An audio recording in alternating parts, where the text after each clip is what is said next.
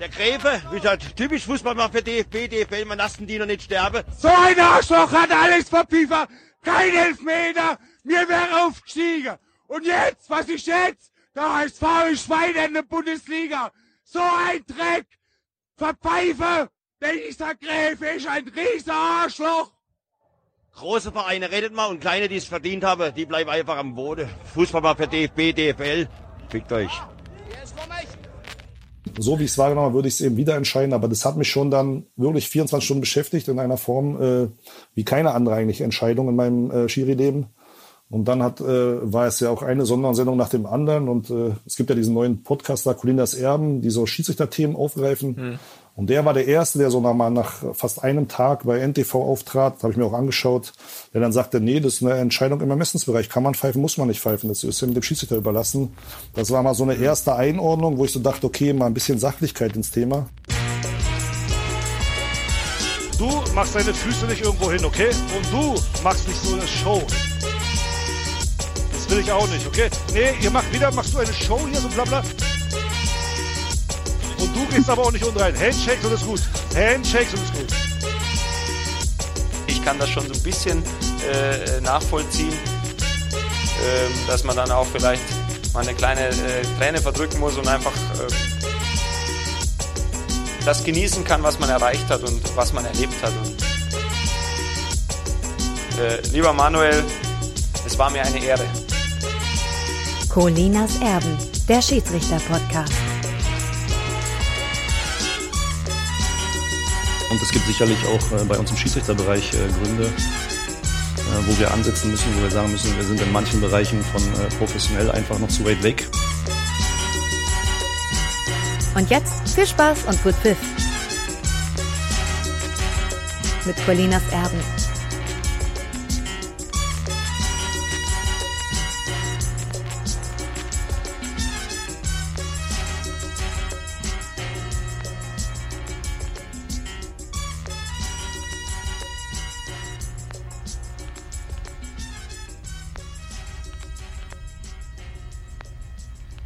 Ein wunderschönen guten Tag an diesem 18. Mai im Jahre 2021. Hier sprechen Colina Serben. Mein Name ist Klaas Rehse und ich begrüße ganz herzlich äh, über die ferne Leitung per Studiolink Alex Feuerherd. Hallo Alex. Klaas, grüß dich. So lange nicht gesehen haben wir uns. das stimmt wohl. Lange nicht oh. gesehen und auch lange nicht gehört.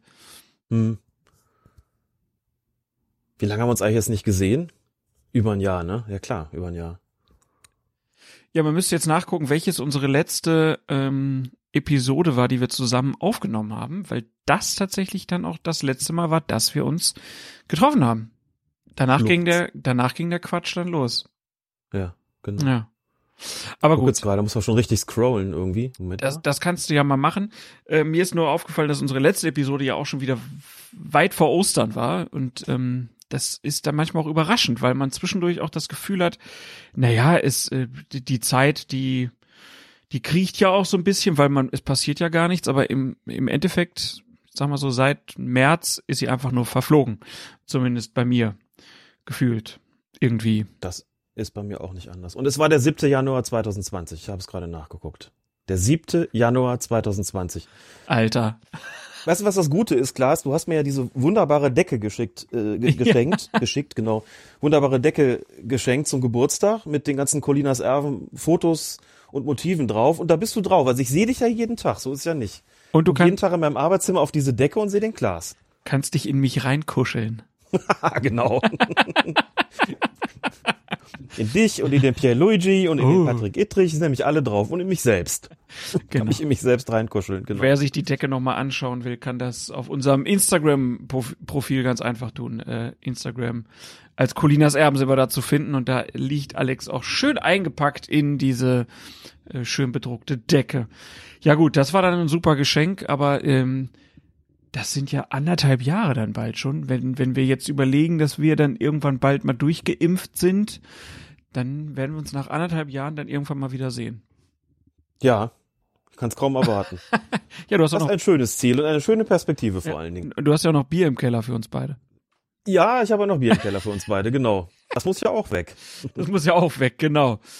Naja, nee, ähm, das wird schön, aber wir wollen ja jetzt hier auch nicht hier einen Corona-Podcast machen. Das haben, äh, äh, man ist ja des Themas auch weiterhin überdrüssig und ähm, Fußball ist ja dann ab und zu doch nochmal eine, eine Ablenkung, auch wenn ich das Gefühl habe, dass es im Moment nicht so stark ablenkt, wie das mit Zuschauern der Fall ist, zumindest bei mir. Ähm, aber es gibt doch noch ein paar Sachen, wo man sagen kann, okay, da lohnt sich dann auf jeden Fall drüber zu sprechen. Zum Beispiel über das Spitzenspiel der österreichischen Frauen-Bundesliga. Das hat nämlich am Ostersonntag zwischen dem Rekordmeister, na, wer weiß es, was ist der, wer ist der Rekordmeister in Österreich in der Frauen-Bundesliga? Genau, Neulengbach. Und dann gibt's noch den Serienmeister. Wer ist das? St. Pölten, genau. Also im Spiel zwischen Neulengbach und St. Pölten, da zeigte sich die Schiedsrichterin Marina Aufschneider ziemlich kreativ. Es gab nämlich nicht einen obligatorischen Münzwurf, der ist entfallen. Ähm, stattdessen gab es etwas für die beiden Kapitäninnen ähm, auf der Seite von St. Pölten für Jasmin Eder und auf Neulengbachs Seite für Sonja Hickelsberger-Füller. Die bekamen nämlich beide von der Schiedsrichterin ein Osterei. Und es muss ein gekochtes gewesen sein, ähm, denn die beiden sind dann ins Eierpicken gegangen und die Gewinnerin durfte dann entscheiden, ob sie den Anschluss haben will. Tja, und äh, St. Pölten hat gewonnen. Ähm, mit 3 zu 2 war ja auch klar, denn St. Pöltens Jasmin Eder hatte auch beim Eierpicken ähm, ja, dieses kleine Duell für sich entschieden. Für die, die jetzt nicht wissen, was Eierpicken ist, ist das was, was ihr an Ostern macht, Alex? Ja, sicher, auf jeden Fall. Also ich fand's ganz lustig, bei mir in der Familie. Seit der Kindheit. Ja, bei mir in der Familie gab's das nicht. Ich habe das dann bei meiner Frau in der Familie kennengelernt und hab's dann dieses Jahr Ostern das erste Mal äh, mit meiner Mutter und meinem Bruder gemacht und die waren völlig begeistert, fanden das total super. Ne, das gibt ja nochmal den, den, äh, den Thrill am Ostersonntags äh, Frühstückstisch. Und ähm, weißt du eigentlich, was mit den Eiern bei den beiden passiert ist? Das habe ich gar nicht mehr äh, im Kopf. Haben die das gegessen? Es war auf der Videoaufnahme nicht zu sehen. Nee, Nee. die haben es nicht gegessen. Ich gehe davon aus, dass sie die beiden Eier dann irgendwie rausgeschafft haben. sah auf jeden Fall sehr lustig aus. War auch alles so, so, so abgesprochen und auch mit dem, mit dem Verband geklärt natürlich, dass das nicht irgendwie so ein Aufriss hinterher gibt, so nach dem Motto, das macht man aber doch nicht, das ist äh, Das dem- Spiel dem muss Ernst wiederholt der Angelegenheit- so ungefähr. ist im Ernst der Angelegenheit nicht angemessen oder sowas. Gab es in der Vergangenheit schon mal Irritationen, wo ein Schiedsrichter, gab es zwar in der, ähm, auch bei einem, bei einem, bei einem Frauenspiel in England, wo der Schiedsrichter dann seine Münze in der Kabine liegen lassen hatte und hat dann irgendwie ähm, Schere, Stein, Papier gespielt mit den Kapitäninnen und der ist hinterher aus dem Verkehr gezogen worden. Also nicht komplett natürlich, sondern die haben sie erstmal ein bisschen gesperrt, weil sie gesagt haben, das war nicht in Ordnung. Das äh, war dem Ernst der Situation nicht angemessen. Was Aber hier war alles im, im Vorfeld geklärt. Ja, klar, im Vorfeld geklärt und alle fanden es witzig. Und ist es ja natürlich auch. Und einfach sagen, so, und heute machen wir das Ganze mal anders. War Wer eine schöne, sich entscheidet. eine schöne Ostergeste und so ist der Frauenfußball auch, äh, hat direkt Aufmerksamkeit bekommen. Ähm, das war schon ziemlich gut. Vor allen Dingen, weil auch die beiden, ne, man sah dann ja so diese Geste, wie die beiden dann die Eier so in der Hand hatten und dann gegeneinander pickten. Das war schon, ja, aber auch für die Zuschauer, glaube ich, äh, einfach ein guter Hingucker. Und ich finde ja auch, also Schere, Schere, Stein, Papier. Am Anfang, ich würde das ja einführen dieser Münzwurf, ne, wir wissen ja, wenn die Münze dann schräg im Boden mal stecken bleibt, was es für Skandale gibt, aber Schere, Stein, Papier, das wäre doch super, ey. Das wäre direkt am Anfang schon mal so ein Wettkampfgedanke und dann kann man sich da den Anstoß erspielen. Ich fänd's auch gut. Aber ist es sonst eigentlich, äh, wie ist das in den Regeln? Ähm, es muss eine Münze sein? Du kannst auch was anderes werfen. Also es gibt ja so die klassischen Wählmarken, wie sie im, im Schiedsrichterdeutsch heißen. Nee, klar, aber es muss Manche eine haben- Marke sein, aber, Ja. oder könnte ich auch ein Bierdeckel Ja. nehmen? Ein Bierdeckel. Ja, wenn dir gar nichts anderes einfällt, aber es ist schon eigentlich, es heißt schon nicht ohne Grund Münzwurf natürlich, dass du dann eben so eine Plastikwellmarke stattdessen nimmst mit Schwarz und Rot oder Schwarz und Gelb oder was auch immer, oder Blau und Grün. Ähm, Das äh, steht dem jetzt nicht entgegen. Bierdeckel, na gut, den muss ja erstmal irgendwie verstaut bekommen, ne? Ja. Den zu werfen, der hat natürlich immer völlig andere Flugeigenschaften, glaube ich, schwierig. Ja, gut, aber den kann man dann wesentlich hinterher noch direkt benutzen als Schiedsrichter, wenn man sich dann das Feierabendbierchen gönnt. Äh, Dann lass uns noch mal direkt von der Frauen-Bundesliga in Österreich äh, zu den Männern wechseln und zwar zum Hinspiel im Champions League Viertelfinale. Da gab es nämlich Irritationen bei der Partie zwischen Manchester City und Borussia Dortmund. Ähm, der rumänische Schiedsrichterassistent Octavian Sovre ähm, hat sich nämlich im Kabinengang sowohl die gelbe als auch die rote Karte von Erling Haaland signieren lassen. Das wirkte auf den ersten Blick ziemlich albern, wie das Verhalten eines Fans, hatte dann aber in Wirklichkeit einen anderen Hintergrund. Sovre wollte nämlich mit den Karten Geld machen, nicht für sich, er wollte sich versteigern und er wollte damit in der Region Bibor ähm, eine Einrichtung für Menschen mit Autismus unterstützen. Durch die Auktion sollte dann Geld dafür gesammelt werden äh, dass ähm, halt die Leute dann diese Karten dann ersteigern und das Geld dann für dieses für diese Einrichtung für Menschen mit Autismus gespendet werden konnte. Ähm, trotz dieses ja doch ja verständlichen oder guten Hintergrunds hat die rumänische Schiedsrichterkommission den Assistenten dann von seinem nächsten Einsatz abgezogen, weil aus Sicht der Kommission das Verhalten des Assistenten unprofessionell war. Ich muss zugeben, ich war auch ziemlich irritiert, als ich das gesehen habe, ähm, weil es ja wirklich so aussieht wie so ein Fan, der dann halt auch noch äh, ja, so in der Pause nochmal schnell den Spieler da holt und kommt, unterschreibt mal hier schnell. Ähm, das wirkte schon sehr merkwürdig äh, und man muss auch sagen, das hätte man aus Sicht des Schiedsrichterassistenten einfach ja cleverer lösen sollen, ne? Einfach hinter nach dem Spiel zu Haaland hingehen, sich das in der Kabine unterschreiben, so dass es auch keiner mitkriegt und dann hätte er hätte die Aktion denselben Gewinn gebracht eigentlich. So war das ein bisschen unglücklich arrangiert, weil das natürlich auch alle gesehen haben.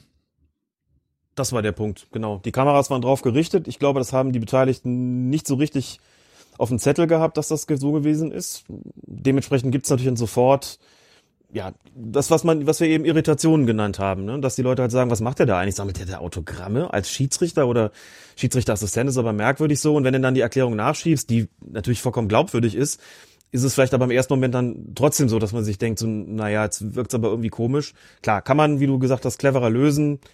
Kann dann auch irgendwie jemand losschicken und sagen, hier sind gelbe und rote Karte, lass die mal vom Haaland unterschreiben, komm damit zurück. Also halt einfach andere Möglichkeiten das ist ja nun auch kein, kein Geheimnis. Natürlich bringen auch, auch Schiedsrichter sonst gerne mal was von den Spielen mit. Es ist ja ohnehin üblich, dass die so ein bisschen was bekommen von den Clubs. Ne? Da ist halt mal irgendwie, keine Ahnung, ein T-Shirt, Wimpel sowieso, also irgendwelche Andenken.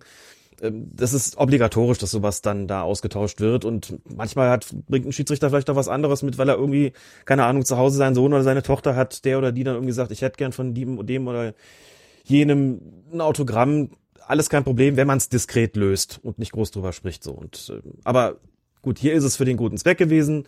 Ist gesagt von, mach das demnächst anders. Jetzt hast du mal eine Spielpause. Ähm, Wäre, glaube ich, nicht zwingend nötig gewesen. Hätte wahrscheinlich auch die Ansage gereicht. Weiß er wahrscheinlich am Ende selbst. Aber es ist zumindest gut, dass sich der Fall, der Vorfall so aufgeklärt hat und dass klar geworden ist, okay, das ist jetzt nicht irgendwie so ein Groupie-Verhalten gewesen. Wäre auch ein bisschen seltsam gewesen. Ne? Der Mann ist 47 Jahre und dann irgendwie dann noch auf Autogramme jagt. Naja, das wäre so ein bisschen schräg gewesen irgendwie. Aber hat sich dann ja alles noch geklärt. Auf jeden Fall. Und ähm, ja, die, die Schiedsrichter sind da schon in einer besonderen Position, ne? da kein zu starkes Fanverhalten zu zeigen, auch wenn sie natürlich bestimmt auch bestimmte Spieler gut finden oder vielleicht auch irgendwer nochmal fragt, äh, wenn es die Kinder zu Hause sind, bring mir doch mal ein Trikot von dem und dem mit.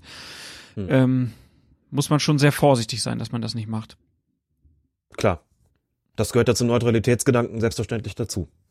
Jetzt hatten wir hier im Vorspann eine Stimme, die vielleicht den meisten, äh, würde ich mal denken, doch schon auch direkt gesagt hat, wer da gesprochen hat. Das war Manuel Gräfe, ähm, der da in verschiedenen O-Tönen im Vorspann zu hören war. Ähm, ganz am Anfang gab es einen längeren O-Ton, der kam aus dem Podcast Einfach mal Luppen. Ähm, das ist der Podcast von Felix und Toni Kroos, äh, wo Manuel Gräfe zu Gast war. Ähm, anderthalbstündiges Gespräch, was man sich durchaus auch mal jetzt mit einigem Abstand noch anhören kann, würde ich sagen.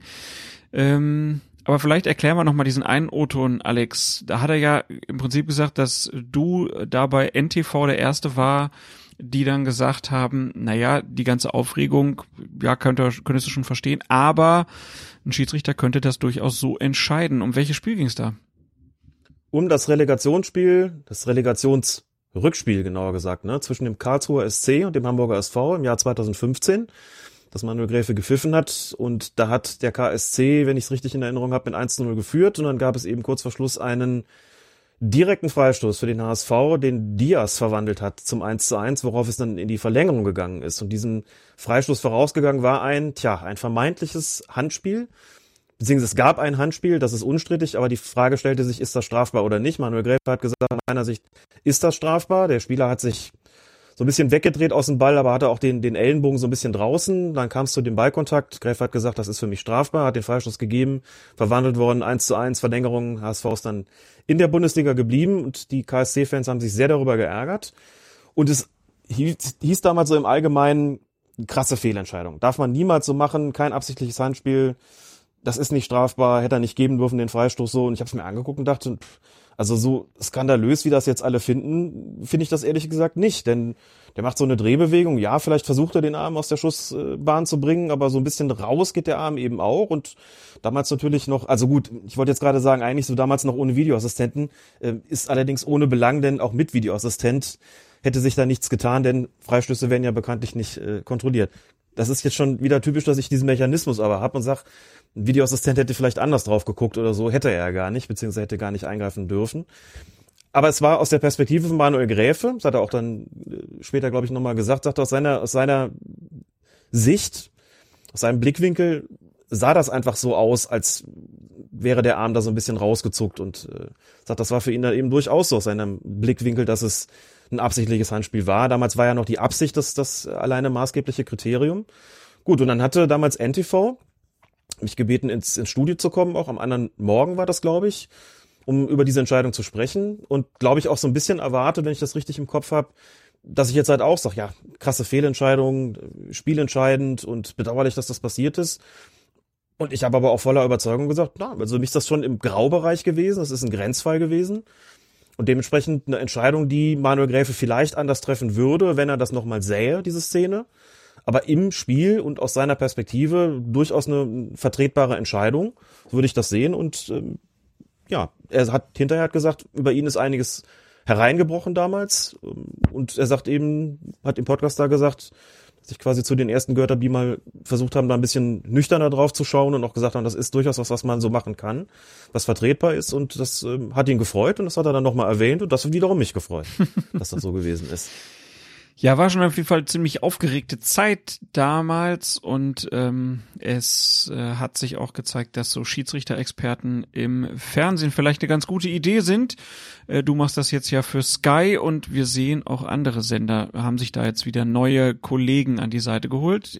Genannter Manuel Gräfe wird das demnächst im ZDF sein. In äh, bei den anderen Sendern ist da schon raus, wer das macht. ARD und Magenta.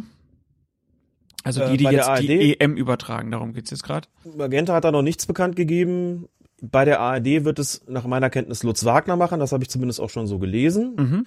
Also wenn das so ist, dass in den öffentlich-rechtlichen Lutz Wagner und Manuel Gräfe am Start sind als Experten, ich finde, dann kann man wirklich beide Sender nur aufs schärfste beglückwünschen, dass sie sich diese Leute an Land gezogen haben. Das wird, glaube ich, mal richtig gut. Da freue ich mich auch sehr drauf, muss ich sagen.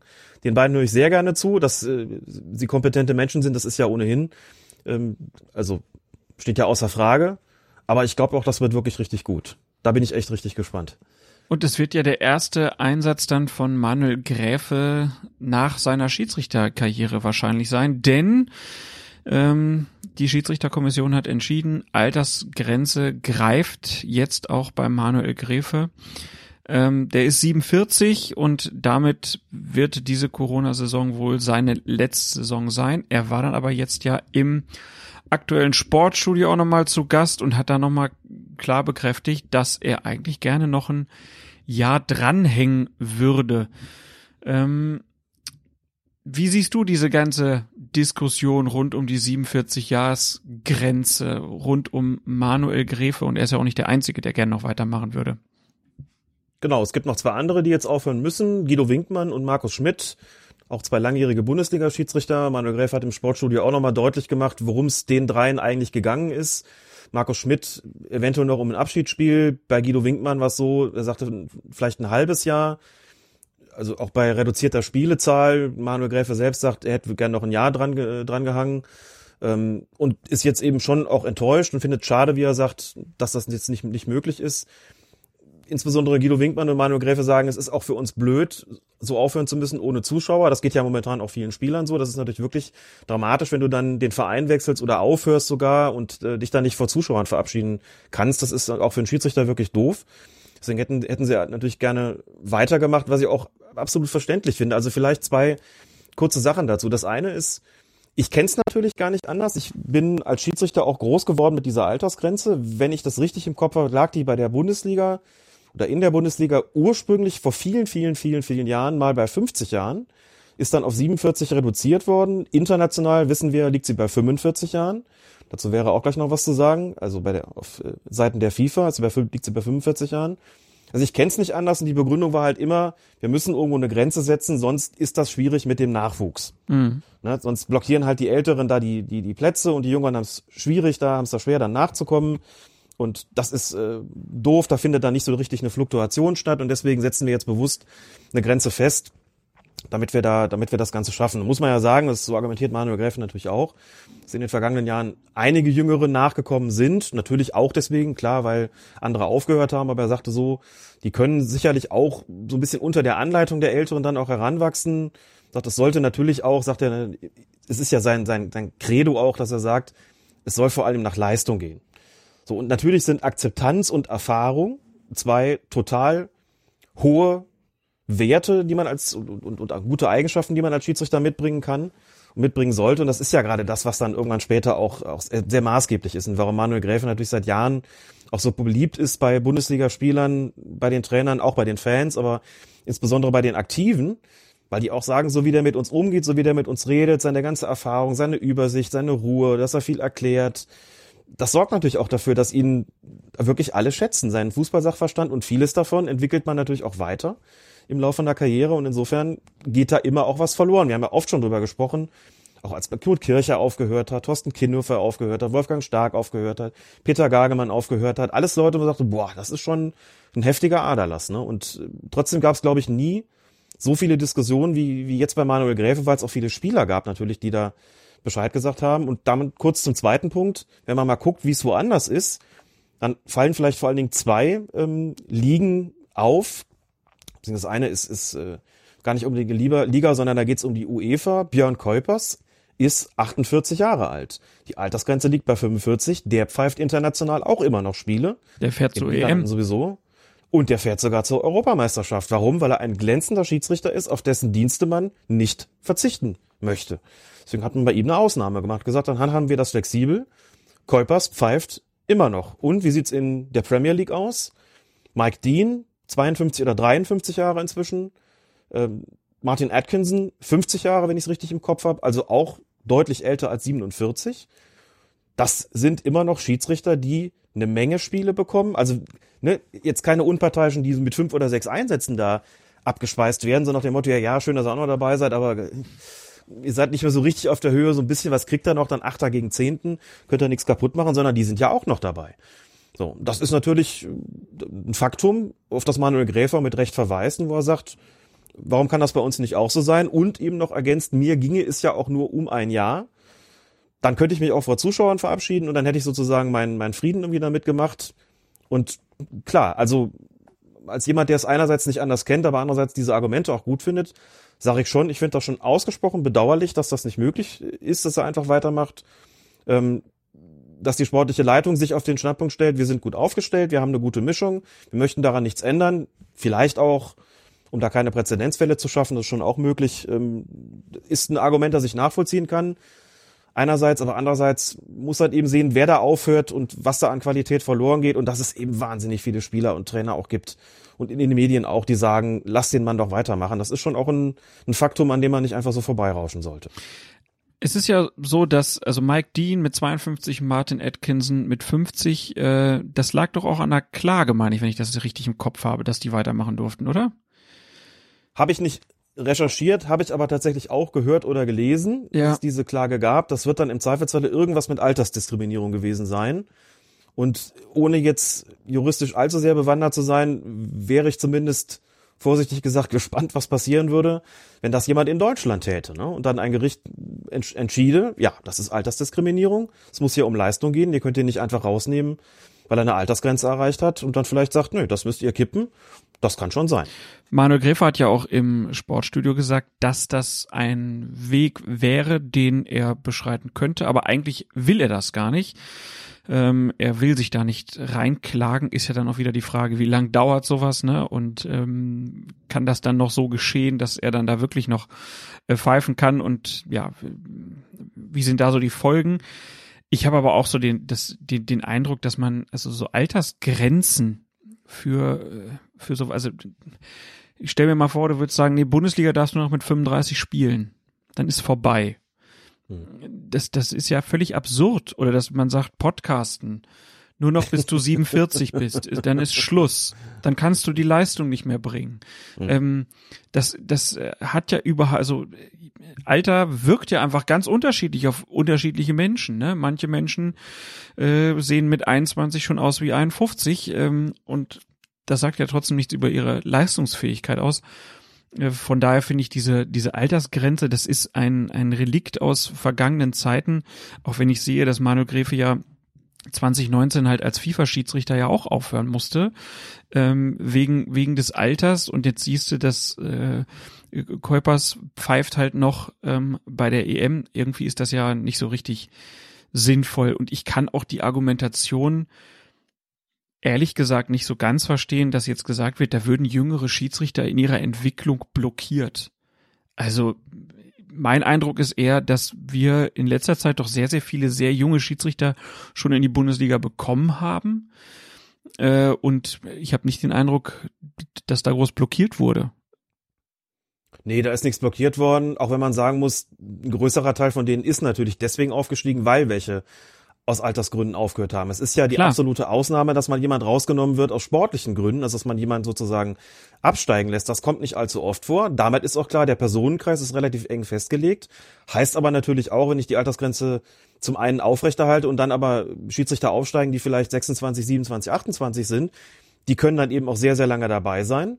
Ähm, also du hast schon so eine gewisse Fluktuation nach wie vor und wird auch nicht da unbedingt blockiert, aber die Frage, die sich davon abgesehen halt stellt, ist, ist natürlich so, was ist mit dem Leistungsgedanken? Die Frage wird ja zurechtgestellt. Und anders als früher hast du heute natürlich auch noch ganz andere Möglichkeiten, das festzustellen. Also nicht nur irgendwelche Laufprüfungen, die sicherlich auch, da kannst du ja dann auch sehen, wie sich das Ganze entwickelt, sondern natürlich hast du auch noch ganz andere Möglichkeiten heute, die Fitness festzustellen. Also im Prinzip ist eine Lauf, Laufprüfung ist ja eigentlich schon gar nicht notwendig eigentlich, ne? weil du müsstest eigentlich nur gucken, wie bewegt sich ein Schiedsrichter bei einem Spiel. Du hast ja alle Daten. Eigentlich ist das auch schon ein Relikt das, das aus alten Zeiten, nicht, ne? Das können wir jetzt hier nicht, nicht, nicht komplett tot diskutieren, glaube ich, aber das hat Manuel Gräfe ja mal, mal zur Sprache gebracht, dass er glaubt, dass diese, dieses Beharren auf, auf festen Zeiten bei einer Laufprüfung auch nicht unbedingt mehr zeitgemäß ist. Er sagt, wir haben auch andere Möglichkeiten, die Fitness festzustellen und für eine Spielleitung sind neben der Fitness auch noch andere Punkte ausschlaggebend. Aber natürlich ist es klar, wenn du dann permanent zu weit weg bist, dann leidet darunter natürlich auch deine, die Qualität deiner Entscheidungen und auch die Akzeptanz bei den Spielern. Aber sowas ist ja, wie du es schon gesagt hast, feststellbar. Und deswegen denke ich schon, das ist eigentlich, da sind wir an dem Punkt, wo man sagen muss, es ist eigentlich nicht mehr wirklich zeitgemäß. Das müsste man anders lösen. Auch mit Blick darauf, wer ist denn da, was an jüngeren Schiedsrichtern, die da nachrücken. Also, wie schaffen wir das, dass sie eben nicht blockiert werden? Ich glaube, das ist äh, sicherlich hinzubekommen. Da steht man auch niemanden im Weg. Und nochmal, also wir, haben, wir reden über eine, eine Beruf, äh, über Berufsfußball in der höchsten Spielklasse, von mir so in den höchsten beiden oder höchsten drei Spielklassen in Deutschland, wo man natürlich mit Recht erwarten kann, da spielen nicht nur die Besten, da sollen auch die Besten pfeifen. Da kann das Alter erstmal keine Rolle spielen. So, jemand, der 47, 48, 49 ist und immer noch Top-Leistungen bringt, akzeptiert ist, geschätzt ist, den alle wollen, den du nachts um zwölf anrücken, äh, anrufen kannst und sagen kannst, du fährst jetzt hin und pfeifst Bayern München gegen Borussia Dortmund und der pfeift das 1A runter und alle sind zufrieden. Ich meine, wie du schon sagst, also ein Spieler, der noch topfit ist, den sagst du ja auch nicht, du hast eine Altersgrenze erreicht. Jetzt musst du leider raus, weil du irgendeinem Jüngeren den Platz blockierst. Genau. Wenn der Mann aber in der Saison noch 35 Tore schießt, das ist doch Kappes. Das gibt wirklich keinen Sinn. Also der Kicker hat da auch geschrieben, äh, das gab dann wohl eine digitale also Videokonferenz wird das wohl gewesen sein. Da waren dann der DFB-Schiedsrichterboss äh, Lutz Michael Fröhlich, also der ist ja der sportliche Leiter der Elite-Schiedsrichter, Florian Götte, der ist der Abteilungsleiter der Schiedsrichter Peter Sippel ähm, Leiter Training und Qualifizierung, Florian Mayer, Leiter Coaching und Jochen Drees, Projektleiter äh, für den Videoassistenten. Die haben dem Trio Gräfe, Winkmann und Schmidt dann erklärt, dass sie an der bestehenden Altersgrenze festhalten wollen. Ähm, und die sportliche Leitung ist halt der Auffassung, so berichtet es der Kicker, dass man mit sechs talentierten Nachwuchskräften, neun gestandenen und neun Top-Schiedsrichtern personell sehr gut aufgestellt sei. Ähm, wir sind ja jetzt schon am 33. Spieltag. Ähm, hast du den Eindruck, dass die Bundesliga-Schiedsrichter im Moment so eine hohe Akzeptanz haben, auch mit dem Videoassistenten Referee, ähm, dass man auf einen wie Manuel Gräfe locker verzichten kann? Also, ich würde es jetzt gar nicht an den anderen festmachen wollen, sondern einfach sagen, dass Manuel Gräfe da sicherlich mit der Beliebtheit bei, bei allen möglichen Beteiligten noch mal was extra hat. So, also ich bin mir recht sicher. Also das, das ist es vollkommen klar, wie wie bei allen anderen, die in der Vergangenheit aufgehört hat, wo man gesagt hat, das ist aber auch schon ein dicker Aderlass. Das wird weitergehen und es wird auch mit guten Leistungen weitergehen. Daran habe ich ehrlich gesagt keinen Zweifel. Die Frage ist halt, gerade bei dem Aderlass, den es halt gab in den vergangenen vier, fünf, sechs Jahren, wo wirklich eine ganze, ganze große Reihe von Schiedsrichtern aufgehört hat, bei denen man bei vielen im Einzelfall eben hätte sagen können, boah, also das ist jetzt schon brutal, die nicht mehr zu haben könnten doch eigentlich noch weitermachen so. Es sind gute nachgerückt, aber es ist auch vollkommen klar, wenn du in die Bundesliga aufsteigst, du musst dich da ja auch erstmal bewähren. Du kannst ja nicht einen, der seit Jahren da pfeift und hunderte von Spielen hatte und wirklich bei allen wohl gelitten ist, den alle gerne, gerne als Schiedsrichter haben. Das kannst du nicht sofort eins zu eins ersetzen. Wie soll das auch gehen? Das funktioniert so nicht. Die Akzeptanz musst du dir erstmal erarbeiten. Das ist natürlich auch ein Unterschied zu den Spielern. Da kannst du theoretisch schon reinkommen und machst in der ersten Saison 25 Tore und dann fragt keiner danach, wie alt du bist natürlich. Mhm. Ne? Aber ähm, geht jetzt gar nicht so sehr darum zu sagen, ähm, wenn er jetzt aufhört, dann, dann geht das ganze Niveau, rauscht das total in den Keller. Deswegen braucht man ihn da unbedingt, sondern einfach so zu sagen, das Niveau ist schon, stimme ich auch vollkommen zu, ist gut, aber es, auf so einen Mann dann zu verzichten, obwohl er eigentlich noch top, top fit ist und alle wollen, dass er weitermacht, das müsste halt nicht sein. Ich denke, dass man das einfach flexibler handhaben könnte. Auch das ist ja Manuel Gräfes Vorschlag, der gar nicht mal sagt, wir hebeln die grundsätzlich aus, die Altersgrenze, sondern wir nehmen sie sozusagen, das ist jetzt nicht sein Begriff, aber ich sage das jetzt mal so, wir nehmen sie sozusagen als Richtwert ähm, und stellen das aber jedes Mal wieder auf den Prüfstand, wenn wir soweit sind und fragen uns, kann dieser betreffende Schiedsrichter weitermachen? Wir gucken uns das nochmal ganz besonders genau an und checken auch so ein bisschen ab, wie ist so die, die Reaktion der Vereine, ähm, also ist das jemand von, von dem die, die, auch die, die Clubs, die Spieler sagen, wollen wir unbedingt jetzt noch weiter haben? Oder ne, ist es eher so, dass man sagt, ja gut, und das kommt dann doch wieder darauf, geht dann doch darauf zurück, was du gesagt hast, drängt denn vielleicht aus der zweiten Liga jemand nach, wo er sagt, das ist jetzt aber sportlich auch definitiv schon in der kurzen Frist mindestens ein adäquater Ersatz. Das kann schon auch sein, dass du halt einfach sagst, gut, da ist jetzt jemand, der hat jetzt so lange gepfiffen, aber jetzt ist irgendwann auch mal gut. Und von unten drängen neue nach, den wollen wir damit den Platz nicht blockieren. Davon hängt's doch auch ab. Da habe ich jetzt den Überblick nicht offen gestanden. Also wirklich nicht.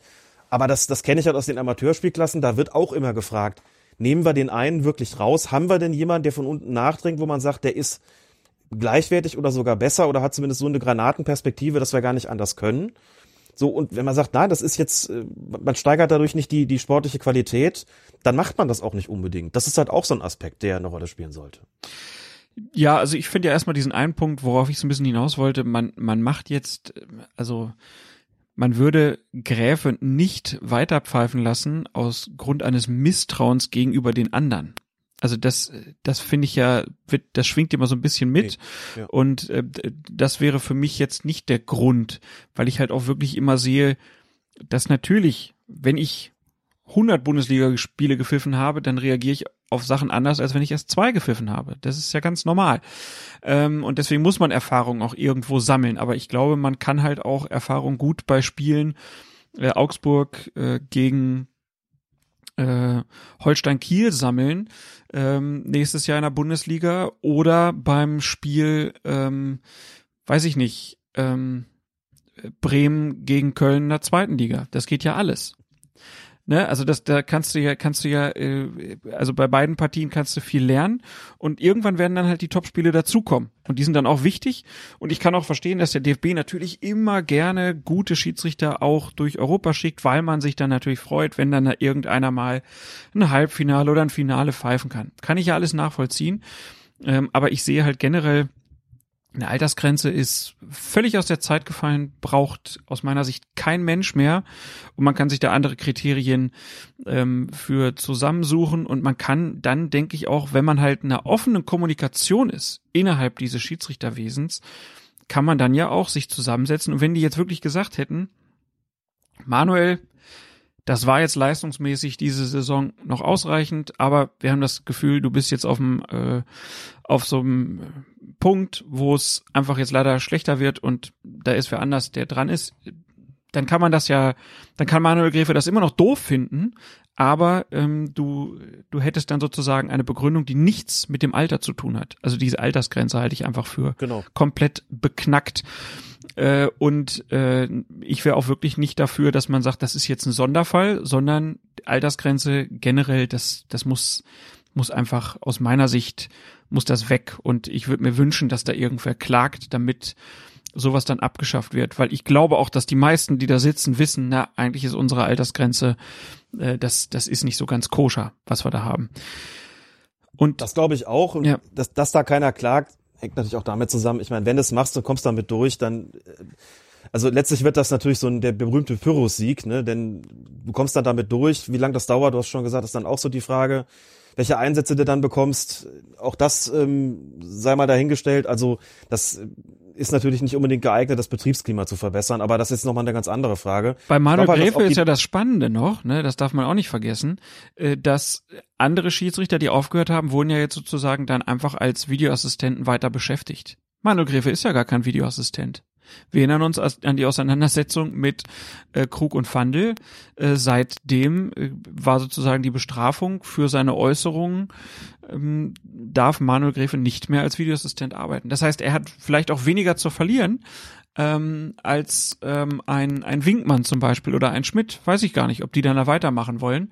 Äh, f- Vielleicht äh, ist für ihn dann auch eher so der Weg dahin zu sagen, na, im DFB wird da halt eh nichts mehr. Weil da ist ja dann noch der, der nächste Punkt, ähm, was dann schon auch äh, ja geäußert wurde in dem Sportstudio-Interview, dass er sagt, dass er schon glaubt, dass das hier eine sportpolitische oder persönliche Retourkutsche ist.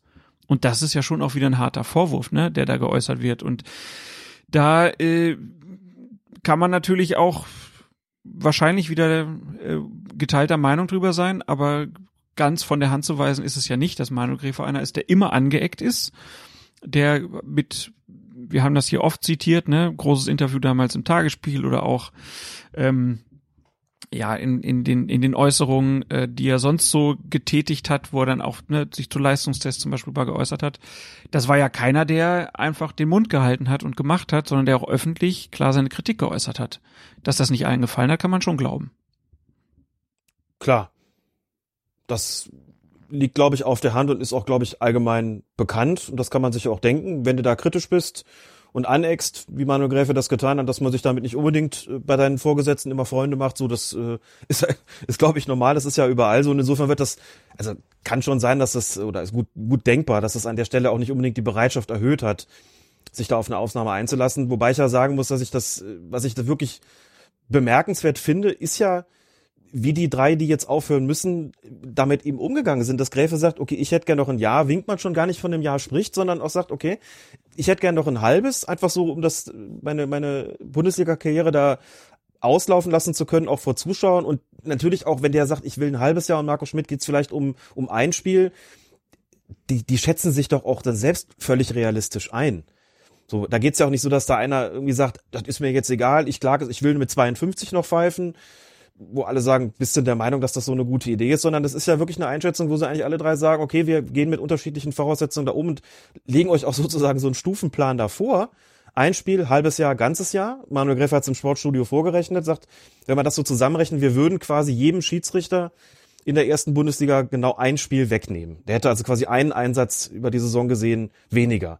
So, das ist nicht viel. Das finde ich auch eine vollkommen adäquate Rechnung, bei der man sagen kann, ja, also auch dafür ist es doch eigentlich vollkommen in Ordnung. Und es gibt doch Die genug Spiele auch. Es gibt doch so Ja. viel zu pfeifen. Also ich meine, ey, jetzt kriegen wir noch die, wir kriegen die Conference League, wir kriegen mehr Champions League Spiele, wir kriegen Europa League Spiele, äh, aufgeblasene WM, EM. Also es gibt doch genug zu pfeifen. Du kannst doch auch schön in der zweiten Liga äh, nächste Saison Schalke gegen HSV pfeifen. Ist doch genauso super wie äh, erste Liga. Also äh, man muss ja auch nicht immer so tun, als ob es keine guten Spiele gibt. Also das, das, das wäre für mich auch keine kein Diskussionsgrund, sondern äh, Leistung. Ne? Und wenn man jetzt einfach sagen würde, so jetzt machst du den, jetzt schmeißt du den Gräfe raus, ähm, das, ähm, sie werden sich noch noch wundern nächste Saison, dass sie für manche Spiele dann, da werden halt andere Leute reingeschmissen werden müssen und dann wird man ihn sich auch wieder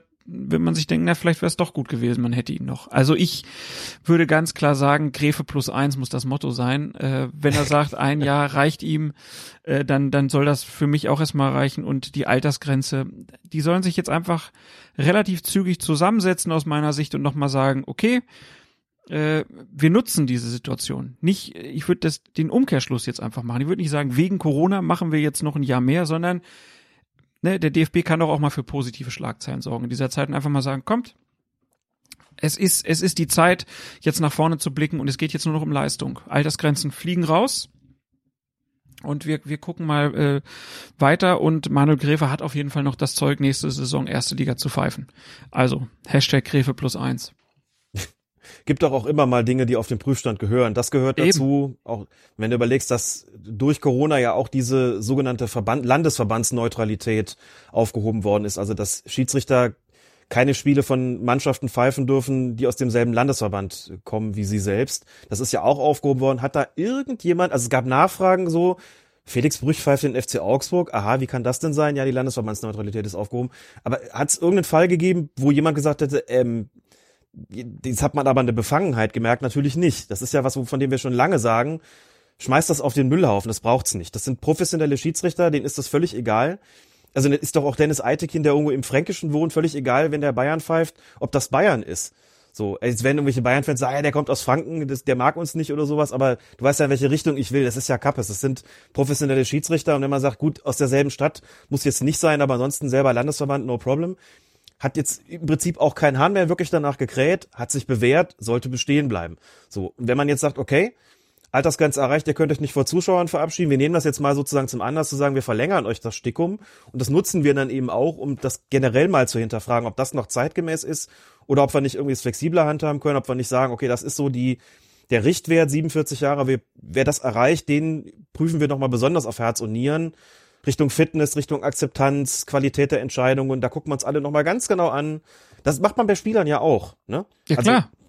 Also bei Spielern ist es so, wenn, wenn die über 30 sind bei Bayern München, dann kriegen die keine langfristigen Verträge mehr. Dann heißt das, ja, wir verlängern auch bei, bei den ganz alten Recken, die kriegen dann immer nur noch ein Jahr. So, dann wollen sie aber zwei oder drei haben. Nee, ist nicht, ihr kriegt ein Jahr. So, und wenn nicht, dann schön. Also, selbst da sagt man, wir gucken jetzt von Jahr zu Jahr, wie es aussieht. So kann man doch bei Schiedsrichtern auch machen. Guckt man von Jahr zu Jahr, wie es ist und dann, ob es noch fit genug ist oder ob man sagt, huh, jetzt merkt man aber schon, die Proteste häufen sich, die Akzeptanz lässt nach, der kommt nicht mehr so richtig hinterher. Jetzt nagt schon doch so ein bisschen der Zahn der Zeit irgendwie an ihm, dann führt man ein Gespräch, das ist nicht angenehm weil man das ja auch nicht einsieht als Schiedsrichter oder als überhaupt als Mensch. Ja, aber ich meine, ja, aber ich meine, es ist ja, doch und dann es sieht man Konsequenzen. Es ist, ist doch, gut. komplett also, normal auch als Fußballprofi, ja. wenn ich mir das Bein, ah, wenn ich mir das Bein breche, äh, und danach nicht mehr so fit zurückkomme, wie ich mal war, dann bin ich vielleicht nicht mehr Erstliga-Profi danach. Äh, und so wird's bei, bei Schiedsrichtern, also ich würde auch noch nicht mal sagen, dass es unbedingt immer mit der Saison enden muss, äh, sondern man könnte dann halt auch sagen, so, okay, äh, keine Ahnung, ist mit acht Kilo zu viel aus dem Sommer gekommen. Nein, das wird nicht passieren, aber du weißt, also, dass man halt wirklich da ja, ja. auch sagt, ja, dann kriegt er halt weniger Spiele, weil die Leistung nicht stimmt. Aber das wird doch jetzt auch schon so gemacht. Wer nicht ordentlich äh, performt, ähm, der pfeift dann nochmal zweite Liga oder wer lange verletzt ist, der kriegt halt erstmal wieder Drittligaspiele, zweite Liga und ist dann in der ersten Liga. Äh, und aber Alter ist halt nicht, das ist nicht das richtige Kriterium. Das, ne, wir haben so viele Daten, die können auf alles äh, gucken, äh, was den Schiedsrichter ausmacht, ähm, können da alles bemessen und ähm, ja, dann sollten sie sich so einen progressiven Typen wie den Gräfer auch einfach halten, ähm, der dann auch einfach äh, dann vielleicht auch noch mal ein paar Sachen, der ja auch gute Ideen hat, ne? Der auch mal gesagt hat, ne, es kann nicht sein, dass wir hier mit äh, 36 oder 40 Schiedsrichtern irgendwo hinfahren und es ist ein Physiotherapeut dabei. Das passt nicht mehr in eine Zeit. Mhm. Genau solche Leute müssten, die muss man doch nicht immer so behandeln wie, oh, jetzt hat er Kritik geäußert nach außen. Nein, muss doch froh sein, wenn du jemanden dabei hast, der eigene Gedanken hat und auch gute Ideen hat, wie man das weiterentwickelt wie man einfach das Schiedsrichterwesen weiterentwickelt und der halt auch sich hinsetzt und sagt, na ja, Handspielregel, wie sie im Moment ist, finde ich nicht so gut. Nächste Saison wird ein bisschen mehr wieder auf Absicht geguckt, finde ich besser. Da, da gucken sich die Leute das doch an und sagen, ja, der sieht's doch auch so, so wie wir das auch empfinden und er traut sich das zu sagen und tut nicht so, als ob eh immer alles super läuft. Ist doch viel, viel besser. Also das nicht immer so negativ sehen, sondern einfach auch die Glaubwürdigkeit, die er sich über seine Kritik erarbeitet hat, nutzen. Das wäre doch das Cleverste. Und nicht jetzt wieder in die Konfrontation gehen, sondern einfach im Miteinander entscheiden, bist du noch fit genug, hast du noch die Akzeptanz, hast du noch Bock, okay, machst du noch eine Saison. Und nach der nächsten Saison unterhält man sich wieder oder wann auch immer man das dann macht. Und dann kriegt er seinen Abschluss. Also, ja. Hashtag Gräfe plus eins. Damit äh, würde ich sagen, ähm, schließen wir dieses Thema fürs Erste ab und werden dann mal gucken. Alex, wir müssen jetzt mal gucken, wie wir das, wir müssen es ein bisschen aufpusten, glaube ich. Das kann doch nicht sein, dass der DFB das einfach so für sich entscheidet. Wenn so viele Leute wollen, dass er weitermacht. Dann müssen wir doch was tun. Ja, äh, ja, ganz ehrlich, das muss doch, das muss doch äh, diese, diese, dieses hinter verschlossenen Türen entscheiden, dass da der äh, akzeptierteste Bundesliga-Schiedsrichter einfach aufhört. Das muss doch aufhören. Das kann ja nicht mehr sein. Da müssen doch. Hinter verschlossenen Türen würde ich ja gar nicht sagen. Also sie haben ja recht, recht transparent gemacht, dass sie sich da gut aufgestellt sehen. Ja, gut, und das so, ja schon entsprechend da, nee, das deutlich sie, gemacht. Das haben sie nicht selber gesagt. Das steht nur im Kicker, dass sie es aus gut unterrichteten Kreisen erfahren haben. Offen hat das keiner erzählt. Ah.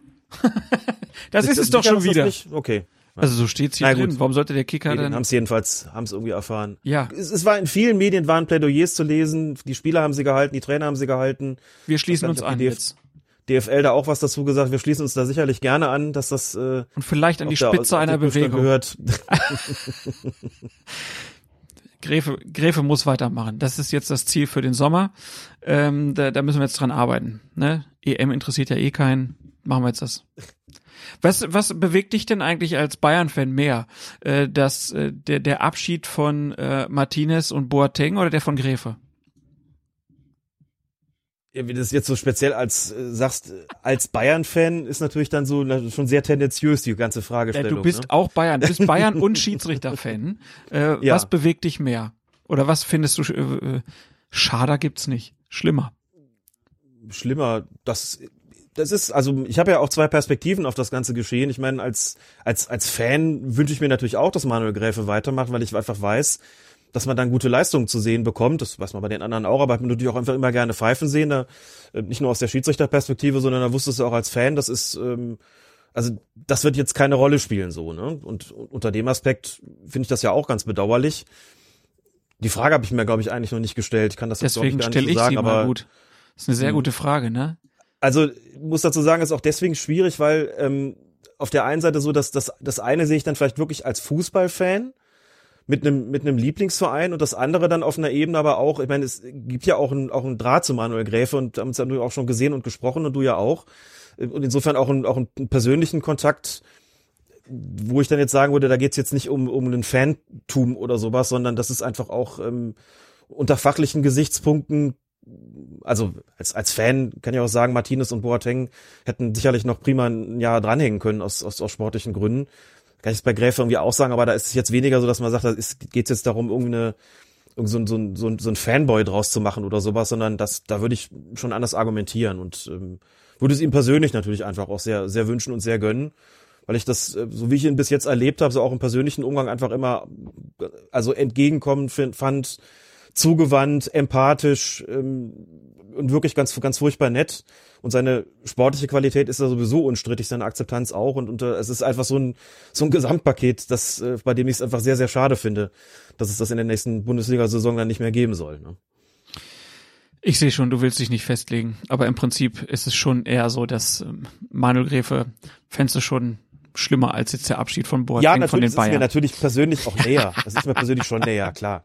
Okay. Ist, äh, wir werden, mir wir werden sehen, den was wir da machen Blick auf den können. Fußball so.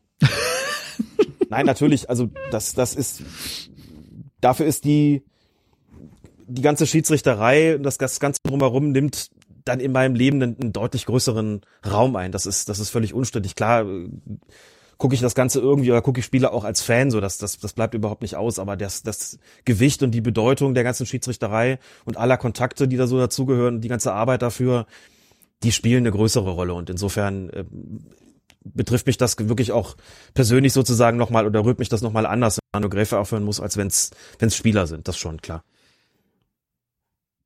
Äh, jetzt habe ich gerade kurz den Faden verloren. Was, was wollte ich gerade noch sagen? Gib mir eine Sekunde. Wo waren wir denn gerade? Ach so, ich wollte genau, ich wollte dir noch äh, natürlich gratulieren. Kann man überraschen, ne, dass die Bayern jetzt Meister geworden sind. Also herzlichen Glückwunsch dazu. Es, Robert Lewandowski hat einen neuen, einen, einen Torrekord eingestellt und keiner hat's gesehen. ja, ist auch verrückt. Wenn du weißt, ne? was ich meine. Ja, absolut. Ja, nein, aber dass die Bayern jetzt also zum neunten Mal, dies, das war wirklich, das war richtig spannend. Also die Bundesliga, die rockt da wirklich richtig. Ja, gut, als, was soll ich dazu sagen? Als, als Fan ist es jetzt. Dass du es auch kacken langweilig findest. Nö, das ist, äh, da bin ich wie wahrscheinlich andere Fans auch. Das äh, ist mir natürlich, natürlich sehr recht, dass es so gekommen ist, dass der Verein, äh, den ich, dem ich die meisten Sympathien entgegenbringe, da auch, auch wieder deutscher Meister geworden ist. Auf der anderen Seite, dass es, äh, die Perspektive darauf zu haben, dass man sagt, das ist aber langweilig und alles, was da sonst noch an kritischen Bemerkungen kommt, kann ich natürlich trotzdem verstehen. Das widerspricht sich auch gar nicht.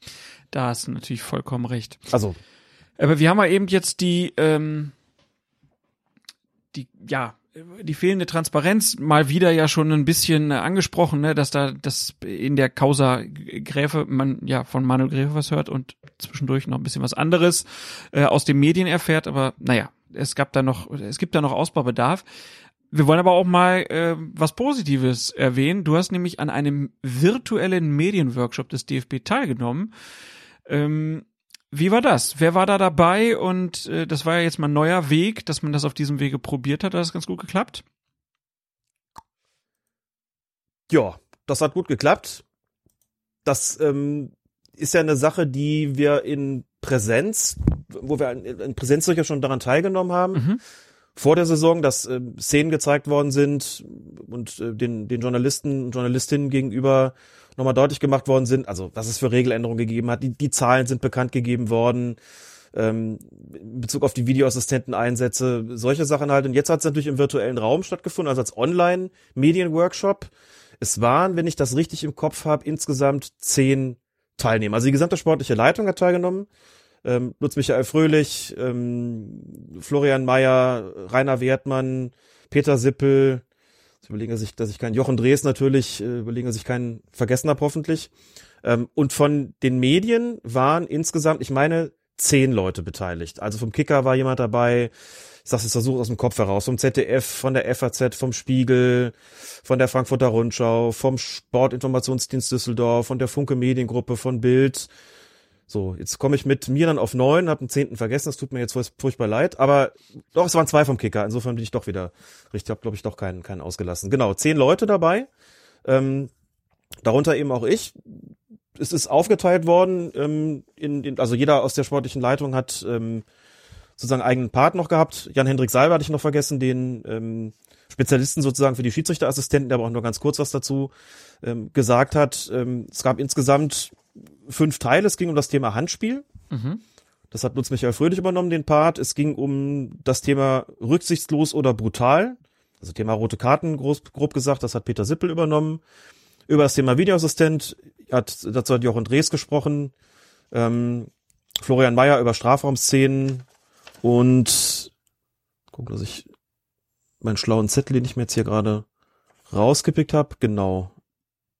Und Rainer Wertmann hat auch noch über äh, verschiedene Einzelszenen gesprochen, hat dann so alle sozusagen so ihren Part und sind so ein bisschen durch die Saison gegangen.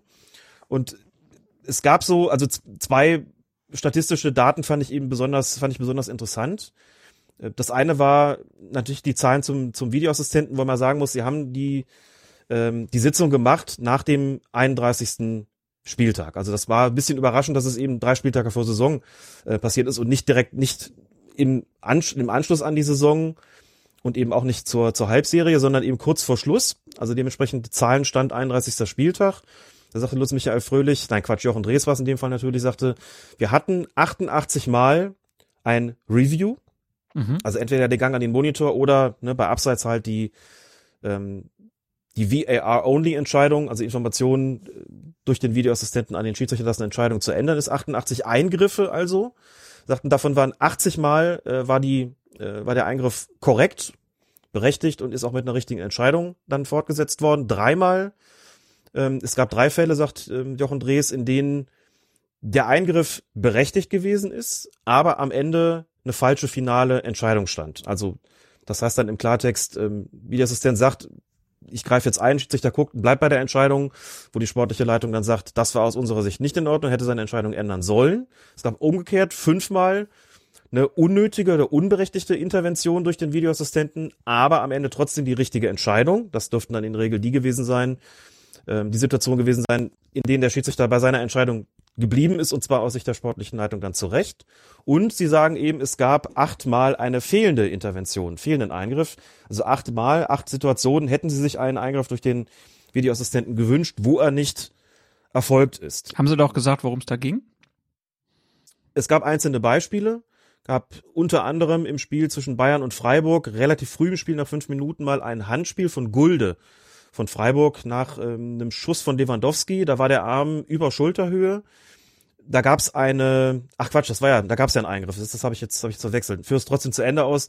Christian Dinger, der Schiedsrichter damals, ist sogar noch rausgeschickt worden, guckt sich's an, kommt zurück und sagt, nee, für mich kein Handspiel, kein strafbares, bleib bei meiner Entscheidung.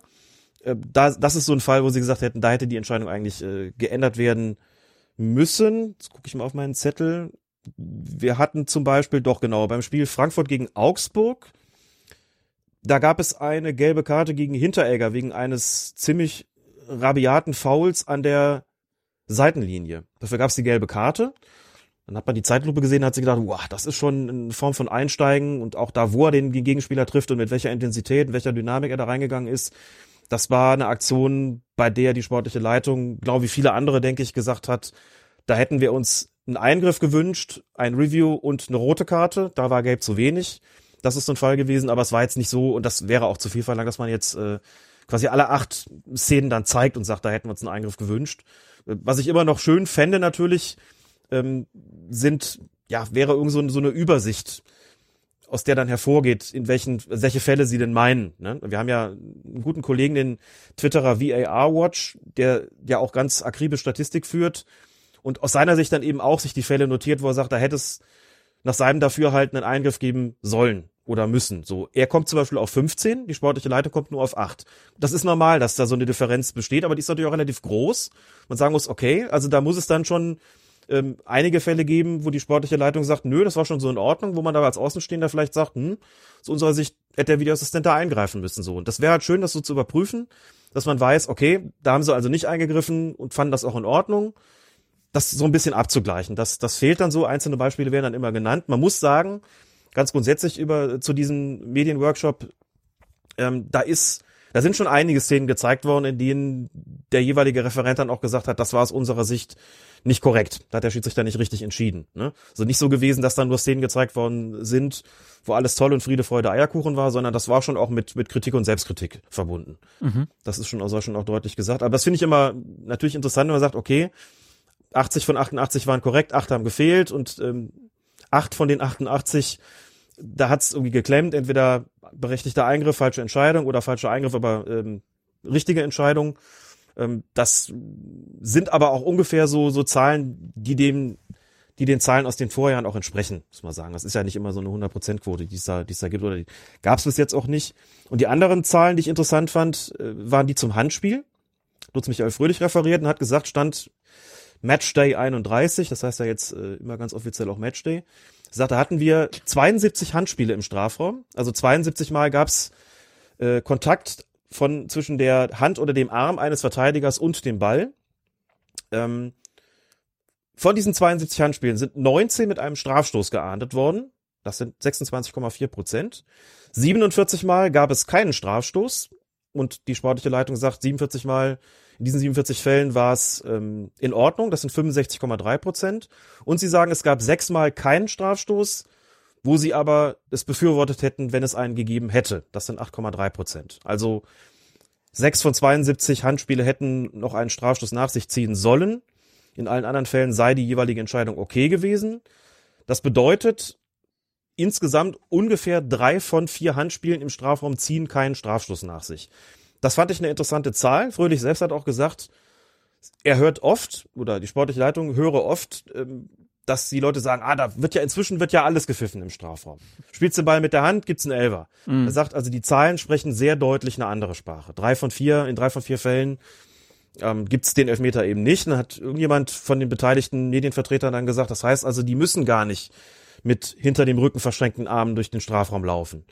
Oder so ähnlich. Und sagt Fröhlich, nee, das müssen sie nicht. Man sieht ja schon an den Zahlen, ähm, also die Wahrscheinlichkeit, dass es einen Strafstoß gibt, ist dann halt äh, deutlich geringer als die, dass es keinen gibt. Äh, das ist überhaupt nicht nötig. Sagt aber auch, sie seien im Großen und Ganzen schon zufrieden mit der Regelauslegung. Aber klar, wenn es sechs Fälle gibt, wo man sagt, da müsste es einen Elfer geben oder hätte es einen geben müssen, dann ist es natürlich nicht komplett ideal, aber natürlich passieren da auch Fehler. Das ist, das bleibt ja nicht aus. Und das fand ich so die beiden interessantesten Werte eigentlich, die da äh, bekannt gegeben worden sind. Und was haben Sie sonst so gesagt? Wie zufrieden sind Sie mit, mit Video Assistant Referee und den, den Schiedsrichtern? Wurde da auch so ein, ja, ein Rückblick auf die Saison gegeben oder wie kann man sich das vorstellen?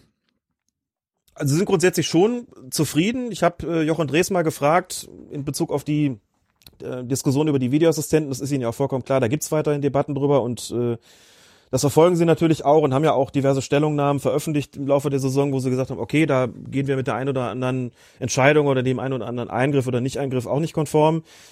Ich habe ihm mal gesagt, dass nach meinem Eindruck es so ist, dass die Diskussionen über die fehlenden Interventionen heftiger sind, als sie es wären, wenn es eher mal einen Eingriff zu viel gäbe. Mhm. Und dass ich dächte, dass es vielleicht ähm, eine Option sein könnte, die Eingriffsschwelle dann vielleicht doch wieder ein kleines bisschen zu senken, weil es doch so ein paar Fälle gegeben hat, wo auch, ähm, wo auch wir, glaube ich, gesagt haben oder sagen würden, okay, das hätte jetzt doch wirklich einen Eingriff nach sich ziehen sollen, wenn nicht sogar müssen. Unverständlich, dass es ihn irgendwie nicht gegeben hat, das hat man immer mal wieder. Und das sind, also nach meinem Eindruck sind das so die, die heftigeren Debatten, die dann, die dann folgen. Und dann hat Jochen Drees gesagt, das sei halt schon, also ein zweischneidiges Schwert, weil er sagt, wenn wir die Eingriffsschwelle senken, wenn wir die Schiedsrichter öfter rausschicken oder den Videoassistenten empfehlen, dann doch häufiger mal eine Review-Empfehlung auszusprechen, sagt er, dann werden wir ziemlich schnell das Problem kriegen, dass die Diskussion dann quasi, dann, dann schwappt's in die andere äh, Richtung. Sagt er, dann werden wir ganz schnell natürlich die Einwände bekommen, jetzt gehen sie zu oft raus, die Spiele sind zu oft unterbrochen, war doch gar keine klar falsche Entscheidung, verstehe ich gar nicht, wieso wird denn da jetzt so oft geguckt, das wollen wir irgendwie auch nicht. Er sagt, er denkt, dass man einen gesunden Mittelweg finden muss, dass man also immer wieder nach, äh, nachjustiert und nachschult und deutlich macht, hier hat es keinen Eingriff gegeben, da hätte es einen geben müssen, da hat es einen gegeben, der war vielleicht nicht berechtigt. Also er sagte so, das hält sich so ein bisschen die Waage und sagt, die Diskussionen werden dann nie ganz verstummen. Wir müssen immer gucken, dass wir so, dass wir die Waage halten, aber natürlich immer wieder auch gucken, wie hoch liegt unsere Eingriffsschwelle.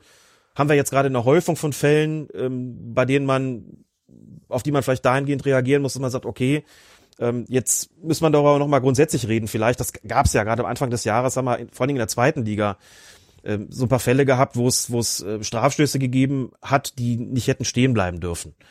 Wo auch die Öffentlichkeit zu Recht gesagt hat, wieso greift der Videoassistent da nicht ein, bevorzugt mit Beteiligung der Würzburger Kickers. Und das, das sind so Diskussionen, klar, wo man dann auch sagen muss, okay, da muss man drüber sprechen. Ähm, auch da vielleicht zweite Liga, ähm, wo ich schon dabei bin. Ähm, da sieht so aus, dass es ähm, 65 Eingriffe gegeben hat, also deutlich weniger als in der Bundesliga, 65 statt 88, ne, 65 Eingriffe hat es gegeben, 61 davon waren korrekt. Ähm, da habe ich dann gefragt, woran liegt das, dass es so signifikant weniger Eingriffe gibt? Ich gesagt, also jetzt könnte man ja theoretisch die Annahme haben und die Annahme vertreten, okay, 88 Eingriffe in der Bundesliga, 65 in der zweiten, also die sportliche Qualität in der Bundesliga sollte doch eigentlich höher sein. Also müsste es doch seltener Gelegenheit geben, einzugreifen. Dann habe ich ihn gefragt, kann es daran liegen, dass es in der zweiten Liga signifikant weniger Kameras gibt und dass sich manche vermeintliche Fehler auch nicht nachweisen lassen? Hat er gesagt, genau das ist der Punkt. Er hat gesagt, wir haben da nur sieben Kameras und nicht über 20 wie in der ersten Liga und sagt, manche Entscheidungen oder manche, manche Situationen, die vielleicht strittig erscheinen mögen, doch die lassen sich dann mit der geringeren Zahl an Kameras eben nicht eindeutig auflösen. Und dementsprechend bleiben dann auch schon bei den Entscheidungen bestehen, bei denen man vielleicht mit mehr Kameras zu einem anderen Ergebnis käme. Mhm. Ne? Also auch logisch, dass es davon abhängt, das äh, denke ich leuchtet auch, leuchtet auch allen ein. Sagt er, das ist schon der Hauptgrund, das ist einfach eine Reihe von Fällen, wo wir gesagt haben, dann ist es eben nicht klar und offensichtlich falsch, denn die Bilder zeigen hier nichts anderes. Und wir haben eben auch manche äh, Perspektiven dann nicht, die wir in der ersten Bundesliga haben. Jetzt äh, war das ja, du hast es gesagt, eher was für eine Journalistenrunde. Wäre das für dich ein Format, was man eigentlich auch öffnen könnte für den interessanten Zuseher, die, Interess die Interess interessierte Öffentlichkeit? Das kann man ganz sicher, denn was da berichtet worden ist, was gezeigt worden ist, was erklärt worden ist, da würde ich jetzt sagen, das ist so, dass es auch eine interessierte Öffentlichkeit auf jeden Fall nachvollziehen könnte. Es ist halt einfach auch eine schöne Gelegenheit natürlich, wenn man da sitzt und bekommt ähm, zum einen gut aufbereitetes Material präsentiert, bekommt auch die entsprechenden Szenen gezeigt, auch ruckelfrei gezeigt. Das, äh, sie haben eine Plattform, Plattform verwendet, auf der die Übertragungsqualität wirklich 1A und auch ohne, ohne Wackler irgendwie drin gewesen ist. Man kann das alles schön nachvollziehen und wenn das entsprechend kommentiert wird, ich kenne solche Schulungen ja auch, ne? Und das, ähm, das bringt natürlich eine ganze Menge und bringt auch eine Menge gegenüber der Öffentlichkeit. Und ist auch klar, dass natürlich eine sportliche Leitung der Schiedsrichter gegenüber auch den Journalisten schon in einer anderen Sprache kommuniziert, als es gegenüber ähm, den Schiedsrichtern täte. Also ich kenne ja diese Schiedsrichterfachsprache. Klar ist da auch schon der Begriff Trefferbild gefallen, aber dann eben auch erklärt worden. Ne? Mhm. Also das ist natürlich so. Ist auch so, dass die äh, sportliche Leitung da gesagt hat, wir wollen das schon auch immer mal wieder wiederholen, weil das sehr großen Anklang gefunden hat. Und auch viele gesagt haben, okay, Präsenzveranstaltungen sind natürlich eigentlich schon schöner. Aber wenn man das mit dem, ähm, mit, mit so einem Aufwand betreiben kann, wenn man so macht, wie es jetzt da geschehen ist, ging über zwei Stunden, da haben eigentlich alle gesagt, das ist schon, das ist schon ein schönes Format. Und wir würden uns wünschen, dass wir sowas regelmäßig angeboten bekommen. So und also sicherlich auch eine Frage des zeitlichen Aufwands, aber dass sowas auch machbar wäre für die Öffentlichkeit, dass ähm, oder dass es gut wäre, wenn es sowas gäbe. Ich glaube, das ist unstrittig. Also das, das würde auch, glaube ich, von der sportlichen Leitung niemand wirklich anders sehen. Also in dem Fall war es natürlich gewisserweise interaktiv, weil ja alle Journalisten auch dann dann da ähm, da saßen und und die Möglichkeit hatten, Fragen zu stellen oder Einwände zu erheben und ähm, ja, das wäre, glaube ich, schwieriger, wenn man so eine richtige Großveranstaltung machen würde. Klar, das auf jeden Fall, aber man hätte ja zumindest das, was man da jetzt gemacht hat, auch ähm, aufzeichnen können und ähm, zur Verfügung stellen. Ähm, da gibt's ja ganz viele Wege. Aber gut, es war jetzt ein erster Schritt, wahrscheinlich auch für den DFB, ähm, das mal in der Form so anzubieten. Äh, und der kam jetzt gut an bei euch. Vielleicht kann man es ja das nächste Mal noch für einen größeren Kreis öffnen. Wäre doch eine ganz gute Idee. Ähm, wir haben eben schon mal gesagt, es kommt jetzt das EM-Turnier demnächst. Äh, wie groß ist deine Vorfreude? Oh. mm. Es geht, ehrlich gesagt. Hält sich bis jetzt noch in Grenzen, kommt vielleicht noch. Ich muss wirklich gestehen, ich meine, es soll ja so sein, dass es in den Stadien zumindest, äh, also dass da wieder Zuschauer dabei sein werden, aber natürlich nicht in dem Maß, wie es sonst der Fall ist. Ich ähm, muss ganz offen sagen, also ich habe mich natürlich in gewisser Weise auch gewöhnt an diese Spiele ohne Zuschauer. Und auf der anderen Seite habe ich mich, auch wenn das jetzt völlig widersprüchlich klingt, auch wiederum nicht so richtig dran gewöhnt. Es ist schon, manchmal geht dir mit Sicherheit nicht anders, sitzt du wirklich vor der Glotze und denkst dir, ich kann dieses Geschrei nicht mehr hören, ich kann dieses Hallen nicht mehr hören. Es ist alles irgendwie seelenlos und, und wirklich irgendwie was anderes so nach über einem Jahr. Boah, geht's mir schon manchmal richtig auf den, auf den Senkel, da in diese leeren Stadien zu gucken ist ja alles vernünftig, darum geht's ja überhaupt nicht. Da geht ja nur, nur um die Empfindung, wie man das irgendwie sieht. Und jetzt dann Europameisterschaft, gut, dann, dann, dann, laden, dann lassen sie welche zu. Das wäre dann aber auch nochmal gesondert zu diskutieren, wie sinnvoll ist das eigentlich? Also die ganze Debatte da um, können Spiele in München stattfinden, legt euch gefälligst fest und sagt jetzt zu, dass ihr da irgendwie so und so viele Zuschauer reinlassen könnt, wo die Infektionslage noch, noch das überhaupt nicht zuließ und man überhaupt nicht wissen konnte, was ist denn überhaupt im Sommer. Also das ist überformt dieses ganze Turnier für mich so, und das ist normalerweise ja so ein, so ein Event, wo du sagst, ey, da sind Leute, dann jetzt ist es in ganz Europa und in ganz Europa wird Fußball gespielt und überall sind die Leute auf den Straßen und gucken vielleicht zusammen und das ist, das macht so die, die Essenz auch aus, ne? So, dass, dass da, also, dass das Publikum dann eine ganz, ganz wesentliche Rolle spielt. Und das ist halt nicht gegeben oder nur sehr eingeschränkt gegeben, so. Und das, das mindert meine Vorfreude ehrlich gesagt schon. es wird nicht so hallen, wie wir das jetzt zuletzt gewöhnt waren, aber es ist halt auch nicht so wie sonst. Und das ist schon so, boah, also ähm, wie du schon gesagt hast, so sorgt auch für, für viel Abwechslung, klar, aber es ist auch, strengt mich schon auch an. Strengt mich schon auch wirklich an. Ja, das, das sagt's eigentlich ganz richtig. Also ich ähm, gucke mir das ja auch jedes Wochenende dann auch berufsbedingt an und merke auch, dass es mir dann in vielen Punkten auch schwerfällt. Also ich habe bei manchen Sachen bin ich dann schon auch, wo ich denke, ja, äh, ist schon begeisternd, was man da sieht, ne? Also keine Ahnung, wie die Frankfurter zwischendurch gespielt haben oder jetzt auch die letzten, also auch die Spiele, ne? Schalke gegen Frankfurt, so äh, was dann da, also ich, die Schalke Arena wäre ja trotz Abstieg, die wären ja nochmal explodiert, ne, für ihre junge Truppe da irgendwie und man denkt sich so, boah, krass, das, es ist ja, wie du auch gesagt hast, mit den 40 Toren. Es hat keiner gesehen. Das wird jetzt einfach in den Statistiken so auftauchen. Ne, aber auch sonst ist äh, diese Saison ist eine Saison zum Vergessen und sie wird auch schnell mhm. vergessen, weil halt keiner in den Stadien dabei war. Das ist wohl einfach so. Aber bei der EM sind natürlich auch äh, Schiedsrichter und Schiedsrichterinnen zugegen. Ähm, wir haben auf, aus, äh, aus, aus deutscher Sicht sind zwei Schiedsrichter dabei. Äh, Felix Brüch äh, als Routinier und als Neuling Daniel Siebert. Der wird nämlich auch mit dabei sein in der FIFA-Schiedsrichtertruppe. Sind ja insgesamt auch 51 Spiele zwischen dem 11. Juni und dem 11.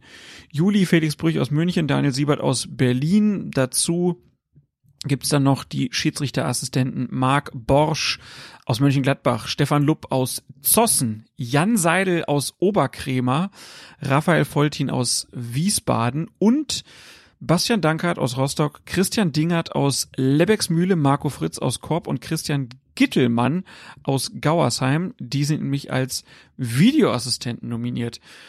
Äh, Brüch war irgendwie klar. Ähm, Daniel Siebert ist ja auch schon länger FIFA-Schiedsrichter. Trotzdem für dich eine Überraschung, dass er jetzt da mit hin darf? Totaler Hammer. Völlig überraschend. Hat nie, niemand mit gerechnet. Ernsthaft. Das ist kein, kein Witz. Das ist die für mich absolut der, die totale Überraschung. Und ich bin mir eigentlich fast sicher, das wird Daniel Siebert auch nicht anders gegangen sein. Mhm. Damit war nicht zu rechnen. Guck mal, wir haben, also wir reden über ein UEFA-Turnier. Die UEFA hat ihre eigenen Kategorien. Und da gibt es ja ähm, ganz oben die Elite Group. Der gehören vier deutsche Schiedsrichter an. Felix Brüch, Dennis Eitekin, ähm, Felix Zweier und seit dem 1. Januar auch Tobias Stieler, wie wir wissen. So. Und ich habe mir gedacht, also es war auch nicht klar, also wie viele Länder es geben wird, aus denen zwei Schiedsrichter zu Euro fahren, ob es das überhaupt gibt. Ähm, ich habe mir dann irgendwann mal die, die Liste vorgenommen, hab gedacht, ich glaube, es sind 18 Schiedsrichter, die da an den Start gehen, hab gedacht, oh, mit der Elite Group, da kommt man, glaube ich, nicht, äh, nicht hin, wenn man aus jedem Land nur einen Schiedsrichter zur Euro schickt. Also wird es möglicherweise doch so sein, dass aus dem einen oder anderen Land dann auch zwei kommen und habe gedacht, aus Deutschland, wenn's, also Felix Brüch, klar, war gesetzt und habe eigentlich mit Tobias Stieler gerechnet. Begründung, sie haben ihn in die Elite Group geholt zum 1. Januar. Er ist mit einer Reihe von wirklich starken Spielen versorgt worden. Und das hat mir eigentlich, ähm, war für mich eigentlich ein Hinweis, dass man mit ihm auch für die Euro plant. Das habe ich erwartet. Nur ist er aber nicht dabei, sondern Daniel Siebert. Daniel Siebert gehört aber gar nicht der Elite Group an, hm. sondern der gehört der First Group an, also der Kategorie sozusagen dahinter. Hat auch noch nicht auf einem internationalen Turnier gepfiffen, also nicht auf einem so großen gepfiffen, klar. Und deswegen war ich komplett überrascht. Ich war mir sicher, der zweite, wenn es einen gibt, wird äh, Tobias Schieler sein, vielleicht Felix Zweier. Aber mit Daniel Siebert habe ich nicht gerechnet. Und damit meine ich nicht, dass er das nicht kann, um Gottes Willen, sondern dass ich einfach nicht dachte, dass er bei der UEFA so oben auf dem Zettel steht. Und das war eine faustdicke Überraschung. Ich kenne eigentlich auch keinen, dem das anders ging. Habe eigentlich keinen gesprochen, der gesagt hat, ja, das war doch klar. So, alle haben gesagt, hui, mit Siebert haben wir auch nicht unbedingt gerechnet, weil wir eigentlich noch nicht gedacht, gedacht haben, dass er dran ist. Und das ist aber der Fall. Und das ist ihm natürlich auch zu gönnen. Er ist ja auch äh, gerade in dieser Saison mit, mit einigen wirklich hochkarätigen Bundesligaspielen versorgt worden. Leipzig-Bayern beispielsweise fällt mir ein. Ähm, das war vorher auch schon der Fall. Also hat ähm, vorher auch schon gute Spiele bekommen, aber jetzt auch nochmal wirklich einen Sprung gemacht in puncto Persönlichkeit und Spielleitung und Entscheidungsqualität. Man merkt das insbesondere daran, dass er deutlich mehr laufen lässt, das immer und das dafür Akzeptanz findet. Immer so, das ist immer ein gutes Zeichen eigentlich. Ähm, wenn du merkst, so die jetzt gehen sozusagen noch mit mehr Selbstvertrauen an ihre Spielleitung dran und äh, pfeifen da weniger und ziehen das eben auch durch und das wird auch akzeptiert, wird auch hingenommen, wird auch gutiert vielleicht, immer ein gutes Zeichen. Das ist bei Daniel Siebert, hat man so in dieser Saison nochmal so den Sprung gemerkt in dieser, in dieser Richtung und äh, insofern völlig okay, aber wie gesagt, äh, das war überhaupt nicht abzusehen. Also da eine große Überraschung für äh, Daniel Siebert, ähm, der dann jetzt aber auch schon seit sechs Jahren Länderspiele pfeift. Äh, aber es ist natürlich das erste große Ereignis, bei dem er zum Einsatz kommt, auch weil, das muss man vielleicht auch nochmal sagen, ähm, oft natürlich pro Land nur ein Schiedsrichter überhaupt dabei ist und dass dann zwei dabei sind und dass er ausgewählt wird, das hast du gerade erklärt. Ähm, dann gibt's noch eine Besonderheit, also es gibt also ähm, 18 Hauptschiedsrichter bei dieser Europameisterschaft. Und erstmals ist auch ein Kollege aus Übersee dabei. Der Argentinier Fernando Rapalini äh, wird für das Turnier nach Europa kommen. Und das Ganze geschieht im Rahmen einer Kooperation zwischen UEFA und dem südamerikanischen Dachverband Combebol und im Gegenzug wird der Spanier Jesus Gil Manzano Teil des Schiedsrichteraufgebots für die Copa America in Argentinien und Kolumbien sein, die parallel zur EM stattfindet. Was hältst du denn davon? Und warum wird sowas überhaupt gemacht? Kann mich daran erinnern, dass weiß gar nicht, warum mir das jetzt einfällt. Doch, ist, doch, ich weiß, warum es mir einfällt. Vor vielen Jahren, als ich noch ein, ein kleiner Junge war, habe ich immer Dalli Dalli geguckt mit Hans Rosenthal. Ach, hast du jetzt auch die Jubiläumsshow natürlich mit Johannes B. Kerner geguckt? Selbstverständlich nicht geguckt, das ist eine Frechheit. Das, da macht man, macht man keinen Aufguss. Hans Rosenthal ist einzigartig und da irgendwie jetzt ein Format, so nach dem Motto, das ist 50 Jahre her, nee, bitte wirklich nicht. Das habe ich mir nicht angeguckt. Hans Rosenthal oder keiner und äh, in dem Fall dann eben keiner. Hans Rosenthal hat, hatte mal eine Frage an eine Kandidatin oder einen Kandidaten, warum spielt Argentinien nicht bei der nächsten Europameisterschaft mit? Und der Kandidat oder die Kandidatin wusste die Antwort nicht. Und die Antwort war natürlich, Hans Rosenthal dann kurz wartete und dann guckte und sein, sein typisches Lächeln aufsetzte und sagte, weil Argentinien nicht zu Europa gehört. Und ich glaube, der Kandidat oder die Kandidat sich noch überlegt, die haben sich halt nicht qualifiziert, keine Ahnung, ist eigentlich so ein starkes Land so und vielleicht auch in einfach nur gedacht Weltmeisterschaft, ne? Mhm. Dann irgendwie so nein, weil Argentinien nicht zu Europa gehört. Und als, als kleiner Knirps habe ich gedacht, ah, ich hätte auch falsch gehabt. So, und daran musste ich denken, jetzt wo ein argentinisches Gespann, ein argentinisches Schiri-Team bei der Europameisterschaft dabei ist, das hätte Hans Rosenthal gefreut, glaube ich. Und warum nicht? Also sagen wir mal so, als jemand, der das durchaus kennt, so aus dem Amateurbereich, wie es ist, einen Austausch vorzunehmen. Der denkt dann natürlich daran, also wir haben im, im Mittelrhein gibt es einen Austausch beispielsweise, da gibt es Schiedsrichter, die pfeifen dann in Luxemburg, es gibt Schiedsrichter, die pfeifen dann auch schon mal ein Spiel in den Niederlanden oder in Belgien, also gerade so in den grenznahen Bereichen findet das statt, das fand ich eigentlich immer gut. Im Gegenzug natürlich dann auch luxemburgische, belgische, niederländische Unparteiische, die dann in, in Deutschland pfeifen, ähm, in den entsprechenden, äh, entsprechenden Klassen oder auf dem entsprechenden Niveau. Ich habe daran gedacht, dass es das mal gab in den 80er Jahren, dass Schweizer Schiedsrichter in der Bundesliga gepfiffen haben. Ich glaube, viermal pro Saison hat ein Schweizer Schiedsrichter dann ein Bundesligaspiel übernommen. Ähm, in München gab es mal ein Spiel, ich habe es jetzt nicht nachgeguckt, aber da hat sich, ich glaube, es war, war Schiedsrichter Rötlisberger, der sich sogar verletzt hat. Es war auf jeden Fall ein Schweizer, der sich verletzt hat und dann irgendwie ersetzt werden musste von seinem Linienrichter. Solche Sachen. Deutsche Schiedsrichter haben dafür auch in der Schweiz gepfiffen. Irgendwann hat man dieses, äh, diesen Austausch dann wieder eingestellt. Ähm, also das ist so, hat es hat's immer mal wieder gegeben. Und da habe ich gedacht, na gut, und dann jetzt halt bei einer Europameisterschaft. Warum soll da nicht ein Argentinier pfeifen mit natürlich auch entsprechenden Sprachkenntnissen? Der kann, wird Spanisch können, der wird mit Sicherheit Englisch können, vielleicht kann er auch noch Französisch. So, und dann im Gegenzug, wen schickt man hin? Ja, habe ich auch gedacht, ja klar, ein Spanier. Ne? Äh, liegt ja auch nahe. Ja, also klar. warum nicht auf der Ebene auch mal Schiedsrichter austauschen? Ne? Tut sich halt leichter, wenn er Spanisch kann. Ähm, und insofern, das ist doch eigentlich eine gute Idee, finde ich. Warum, warum nicht, nicht sowas machen? Ne? Darf halt nur nichts passieren. Und es ist ja nicht die einzige Premiere, die wir haben. Hm? Ja, das stimmt. Es, nur kurz bei dem Thema bleiben, es, es darf natürlich nichts passieren. Ne? Denn sonst, wenn jetzt ein Argentinier dann hier äh, die deutschen Kartoffeln pfeift äh, und, und die sich dann drüber aufregen, weil der irgendwas gegen Deutschland äh, pfeift. Also. Wer hat das WM-Endspiel gepfiffen? Frankreich gegen Kroatien? Weißt du es noch? Nestor Pitana Nestor aus, Pitana aus genau, Argentinien. Ja. ja, aber also. da hat er ja auch, er, hat ja nichts falsch gemacht aus deutscher Sicht. Darum ja, geht's ja jetzt, ne? Egal. Sonst äh, schickt Heribert Fassbender ihn wieder in die Pampa, wie damals 1990. Oh Gott, oh Gott, oh Gott. Ne, beim Spiel Deutschland gegen Niederlande, als er mit dem Schiedsrichter unzufrieden mhm. war. Ja.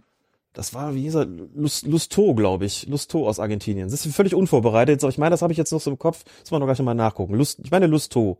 Da haben diese französisch klingenden Namen. Schickt diesen Mann in die Pampa. Ganz, also ganz, ganz furchtbarer, furchtbar, ja, nationalistischer Kommentar eigentlich. Ja, ne? In die Pampa, absolut. was soll das auch so? Also das, ich glaube, das würde heute nicht mehr passieren. Behaupte ich jetzt einfach mal so, dass das im Reporter so rausrutscht. Damals war es auch überhaupt kein Skandal. Hätte es damals schon Twitter gegeben, es einen Shitstorm gegeben, in dem Fall auch zu Recht. Ähm, nein, also ich finde so ein, so ein Experiment oder so ein Austausch finde ich grundsätzlich eine gute Sache und äh, schauen wir mal, was rauskommt. Ich glaube, dass Aber was, was erhofft man sich? mithalten wird. Was, was erhofft man sich denn davon? Der steht ja im Rahmen einer Kooperation. Was, also hofft man, dass dann der Rappalini mitkriegt, ah, okay, so machen es die Europäer und so tauschen die sich aus und so bereiten die sich vor und dass er dann Input dann für die Comeball mitnimmt oder was, was ist so der, der Hintergedanke? Was glaubst du? Ja, man kooperiert ja gerne so auf der Ebene, auf vielen verschiedenen Ebenen und tauscht, tauscht Erfahrungen aus und Wissen aus und Referenten aus und dass man sagt, so wir ähm, lassen mal jemand aus Südamerika pfeifen, der dann auch so das europäische Niveau ähm, oder die Art und Weise, wie in Europa Fußball gespielt wird, besser gesagt, dann wie kennenlernt und das dementsprechend auch äh, auch mitnimmt dann die entsprechenden Erkenntnisse, genau wie umgekehrt, ähm, dass man sich da in einer zunehmend globalisierten Welt versucht irgendwie anzunähern und, und eben Erkenntnisse und, und Wissen irgendwie auszutauschen und gegenseitig zu vermitteln, äh, finde ich jetzt nicht, nicht ungewöhnlich, dass man auch sagt, man so auf einer Ebene der, der, der, der freundschaftlichen Verbundenheit vielleicht auch, äh, auch sowas macht.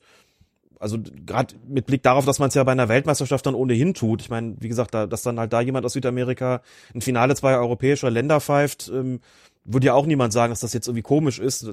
Da würden halt alle sagen, gut, es ist auch eine WM und keine EM. Aber dass man da eben so, einen- so einen kleinen Tupfer irgendwie setzt, jeweils gegenseitig und sagt, der eine pfeift jetzt mal bei uns und der andere bei euch.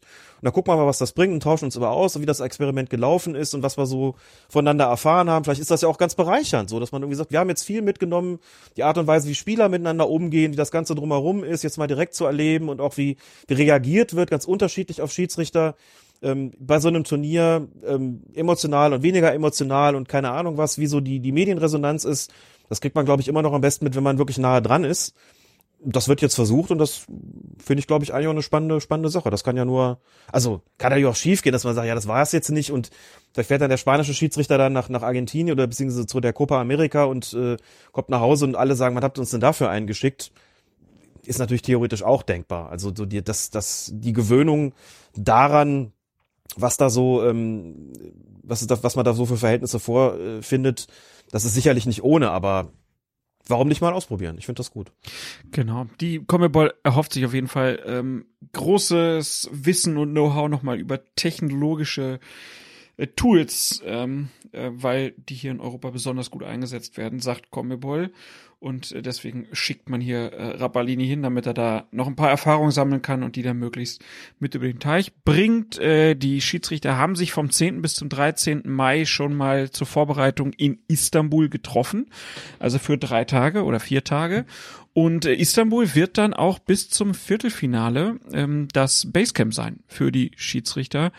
Ähm, und nach den Viertelfinalspielen geht's dann nach London für die letzten drei Spiele. Die ne, beiden äh, Halbfinalspiele, das Finale finden ja in äh, London statt und deswegen ziehen dann auch alle von Istanbul nach London um.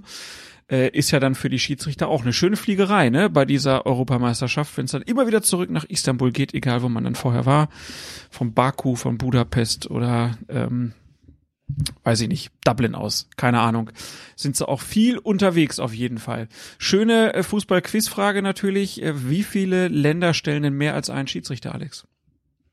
Oh, habe ich jetzt gar nicht gezählt. Musste auch nicht, habe ich für dich gemacht. Also wir haben einmal Ja. Deutschland, ne, mit Felix Brüch und äh, Daniel Siebert. Äh, dann haben wir als zweites England auf jeden Fall. Genau, äh, Michael Oliver und ähm, Anthony Taylor. Dann ähm, Spanien, Frankreich. Laos und äh, Grande, Frankreich. Da sehe ich hier Laos. noch Clément Turpin. Nur zur Ah, stimmt. Weißt du, warum ich glaube, dass es zwei sind? Weil nämlich Stephanie Frappard auch dabei ist. Nicht Ja. als Schiedsrichterin, also nicht als, als, als Hauptschiedsrichterin, sondern als vierte Offizielle. Und da wollte ich dich Aber- ja natürlich gleich noch zu fragen, ne, wenn wir das Okay. geklärt haben. Stellen wir das zurück, ja. Genau, sprechen wir gleich noch drüber. Dann die Niederlande noch mit Kuipers und äh, Makeli. Mhm. Äh, und tüt, tüt, tüt, überraschend dann vielleicht Rumänien. Hartigan und Kovac. Mhm. Sagt mir nix. Aus Israel Grinfeld oder Grinfeld, weiß nicht, wie man es ausspricht, äh, vielleicht auch noch für den einen oder anderen eine Überraschung, aber das war's dann, mit denen die zwei schicken dürfen. Mhm. Also gar nicht so viele, ne? Deutschland, Gar nicht so viele, nee. Spanien, Rumänien, Niederlande, England. Ähm, aber gibt natürlich auch ein paar Länder, die dann gar keinen schicken, ne? Also aus Belgien kommt keiner, kein Schotte. Ja gut, das ist, Die äh, das dürfen- ist normal. Das ist ja auch nicht so, dass also die die die äh, Elite Group in der bei der UEFA setzt sich ja auch nicht so zusammen, dass da jedes jedes Land quasi einen schicken darf, sondern das äh, geht da schon deutlich mehr nach Leistung. Habe übrigens gerade mal nachgeguckt, der argentinische Schiedsrichter bei der WM 1990 den Heribert Fassbender und damals übrigens auch Karl-Heinz Rummenigge, der war nämlich als Co-Kommentator dabei, in die Pampa schicken wollten. Aber Rummenigge hat das nicht gesagt, das wollen wir nicht ungerecht sein. Fassbender aber. Juan Carlos Lusto, Oh, wenn er sich Alex. nicht so ausspricht. Lusto, muss ich tatsächlich noch, ja. Sehr gut. Ja, dann lass uns, über, hätte ich nicht mehr gewusst. lass uns über Stephanie Frappard sprechen. Also, sie ist die erste ähm, Frau, die als Offizielle bei einer Europameisterschaft der Männer dabei sein darf. Und jetzt wäre meine Frage halt an dich. Ähm, bist du, sagen wir mal, positiv überrascht, dass sie jetzt da als vierte Offizielle mit darf? Oder bist du eher enttäuscht, dass sie nicht als Hauptschiedsrichterin agieren darf? Ersteres, würde ich sagen. Muss ja schon immer von einer realistischen Einschätzung ausgehen. Was, was kann man da erwarten? Womit kann man rechnen? Sie hat das europäische Supercup-Finale gepfiffen schon mal, der Männer, wie wir wissen. Ähm, sie hat auch schon Champions League das Spiel der, der Männer gepfiffen. Sie hat Länderspiele mit Männerbeteiligung gepfiffen. In Frankreich ist sie eh in, in der ähm, höchsten französischen äh, Liga natürlich als Schiedsrichterin dabei. Und ich habe schon gedacht, so wenn man so sich ihren Karriereverlauf so anschaut, habe ich schon gedacht, okay, die UEFA hat mit ihr ganz offensichtlich auch was vor. So, und dann ist so ein bisschen die Frage, okay, die haben in der Regel 18 Plätze, mh, die sie da vergibt und sie ist natürlich, das muss man schon schon sagen, also wenn man mal guckt, Daniel Siebert ist natürlich eine Überraschung, hat auch schon Champions League äh, Spiele gepfiffen, aber ist eben gehört eben nicht zur zur zur Elite Group muss man so ein bisschen gucken, so klar, wer, wer kommt alles irgendwie so in Betracht, wie lange sind die schon dabei, wer hat schon mal bei einem großen Turnier gepfiffen, äh, wer ist irgendwie seit ein paar Jahren dabei, wartet aber noch darauf. Das ist ja immer so, ein, so eine Frage, so, das, da muss man auch abwägen, glaube ich, so von UEFA-Seite, wen, wen berufen wir da und wen enttäuschen wir oder wenn, wenn wir da jetzt jemanden vorziehen, der sagt dann vielleicht, hey, aber was ist mit mir? Ich bin auch schon seit ein paar Jahren dabei und durfte noch nicht. Also da gibt's ja auch immer so Interessen und, und Leistungsaspekte da abzuwägen. Und unter dem Aspekt habe ich eigentlich gedacht, ich bin gespannt. Also ich habe gedacht, ich glaube, sie wird in irgendeiner Funktion dabei sein, ob dann schon als Schiedsrichterin oder als vierte Offizielle. Hätte ich jetzt vorher nicht sagen können, aber es war dann so, also ich glaube, ich wäre überrascht gewesen, ihren Namen gar nicht da zu finden in der Liste. Das hätte ich, glaube ich, wirklich verwunderlich gefunden, hätte gedacht, ach guck mal, also hat sich doch wirklich auch, äh, wirklich auch, auch wirklich sehr, sehr gute Leistung gezeigt. Wundert mich jetzt, dass sie sie erst ähm, wirklich auch stark pushen und, und, und fördern und dann irgendwie doch nicht nominieren. Das haben sie jetzt getan und unter dem Aspekt, glaube ich, ist es ähm, auf jeden Fall positiv zu sehen und auch, also positiv im Sinne von, ja, hätte auch noch mehr sein können, klar. Aber ich glaube, dass das insgesamt einfach ein starkes Aufgebot ist und äh, dass sie erstmal damit auch ganz, ganz zufrieden ist, dass sie da als, als vierte Offizielle dabei sein kann. Hat sich eigentlich überrascht, dass Christian Gittelmann dabei ist und nicht Sascha Stegemann? Als, Christian Vi- Gittelmann ist, als Videoassistent. Ähm, Christian Gittelmann ist ja Schiedsrichterassistent Mhm. der Bundesliga und wird dann auch dementsprechend Spezialaufgaben bekommen.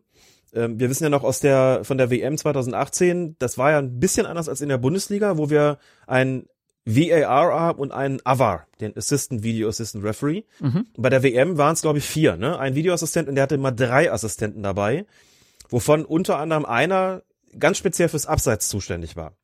Das waren in der Regel Schiedsrichterassistenten. Das war, glaube ich, bei der WM 2018, dass wir nicht lügen, Marc Borsch, der dann nominiert worden ist. Also der Spezialaufgabe als AVAR hat, und das wird bei Christian Gittelmann auch so sein, dass der als äh, mit, mit Spezialaufgaben in diesem Team betraut ist. Und dementsprechend, ähm, da hätte mich jetzt, da wäre es eher so gewesen, dass sie mich jetzt jetzt fragen können, überrascht sich, dass es nicht, äh, ah nee, Quatsch, Marc Borsch ist ja als, gut, der ist als, als Der ist Schiedsrichterassistent als Assistent dabei. dabei, ne? Ja. Genau, d- dann auch noch Videoassistent. Gut, bei der WM war es, glaube ich, auch so, zumindest als Brüch dann nicht mehr dabei war, hat Marc Borsch dann die Einsätze bekommen, glaube ich, als Ava. Ich glaube, so ist es gewesen. Lässt mich mein Gedächtnis gerade ein bisschen im Stich.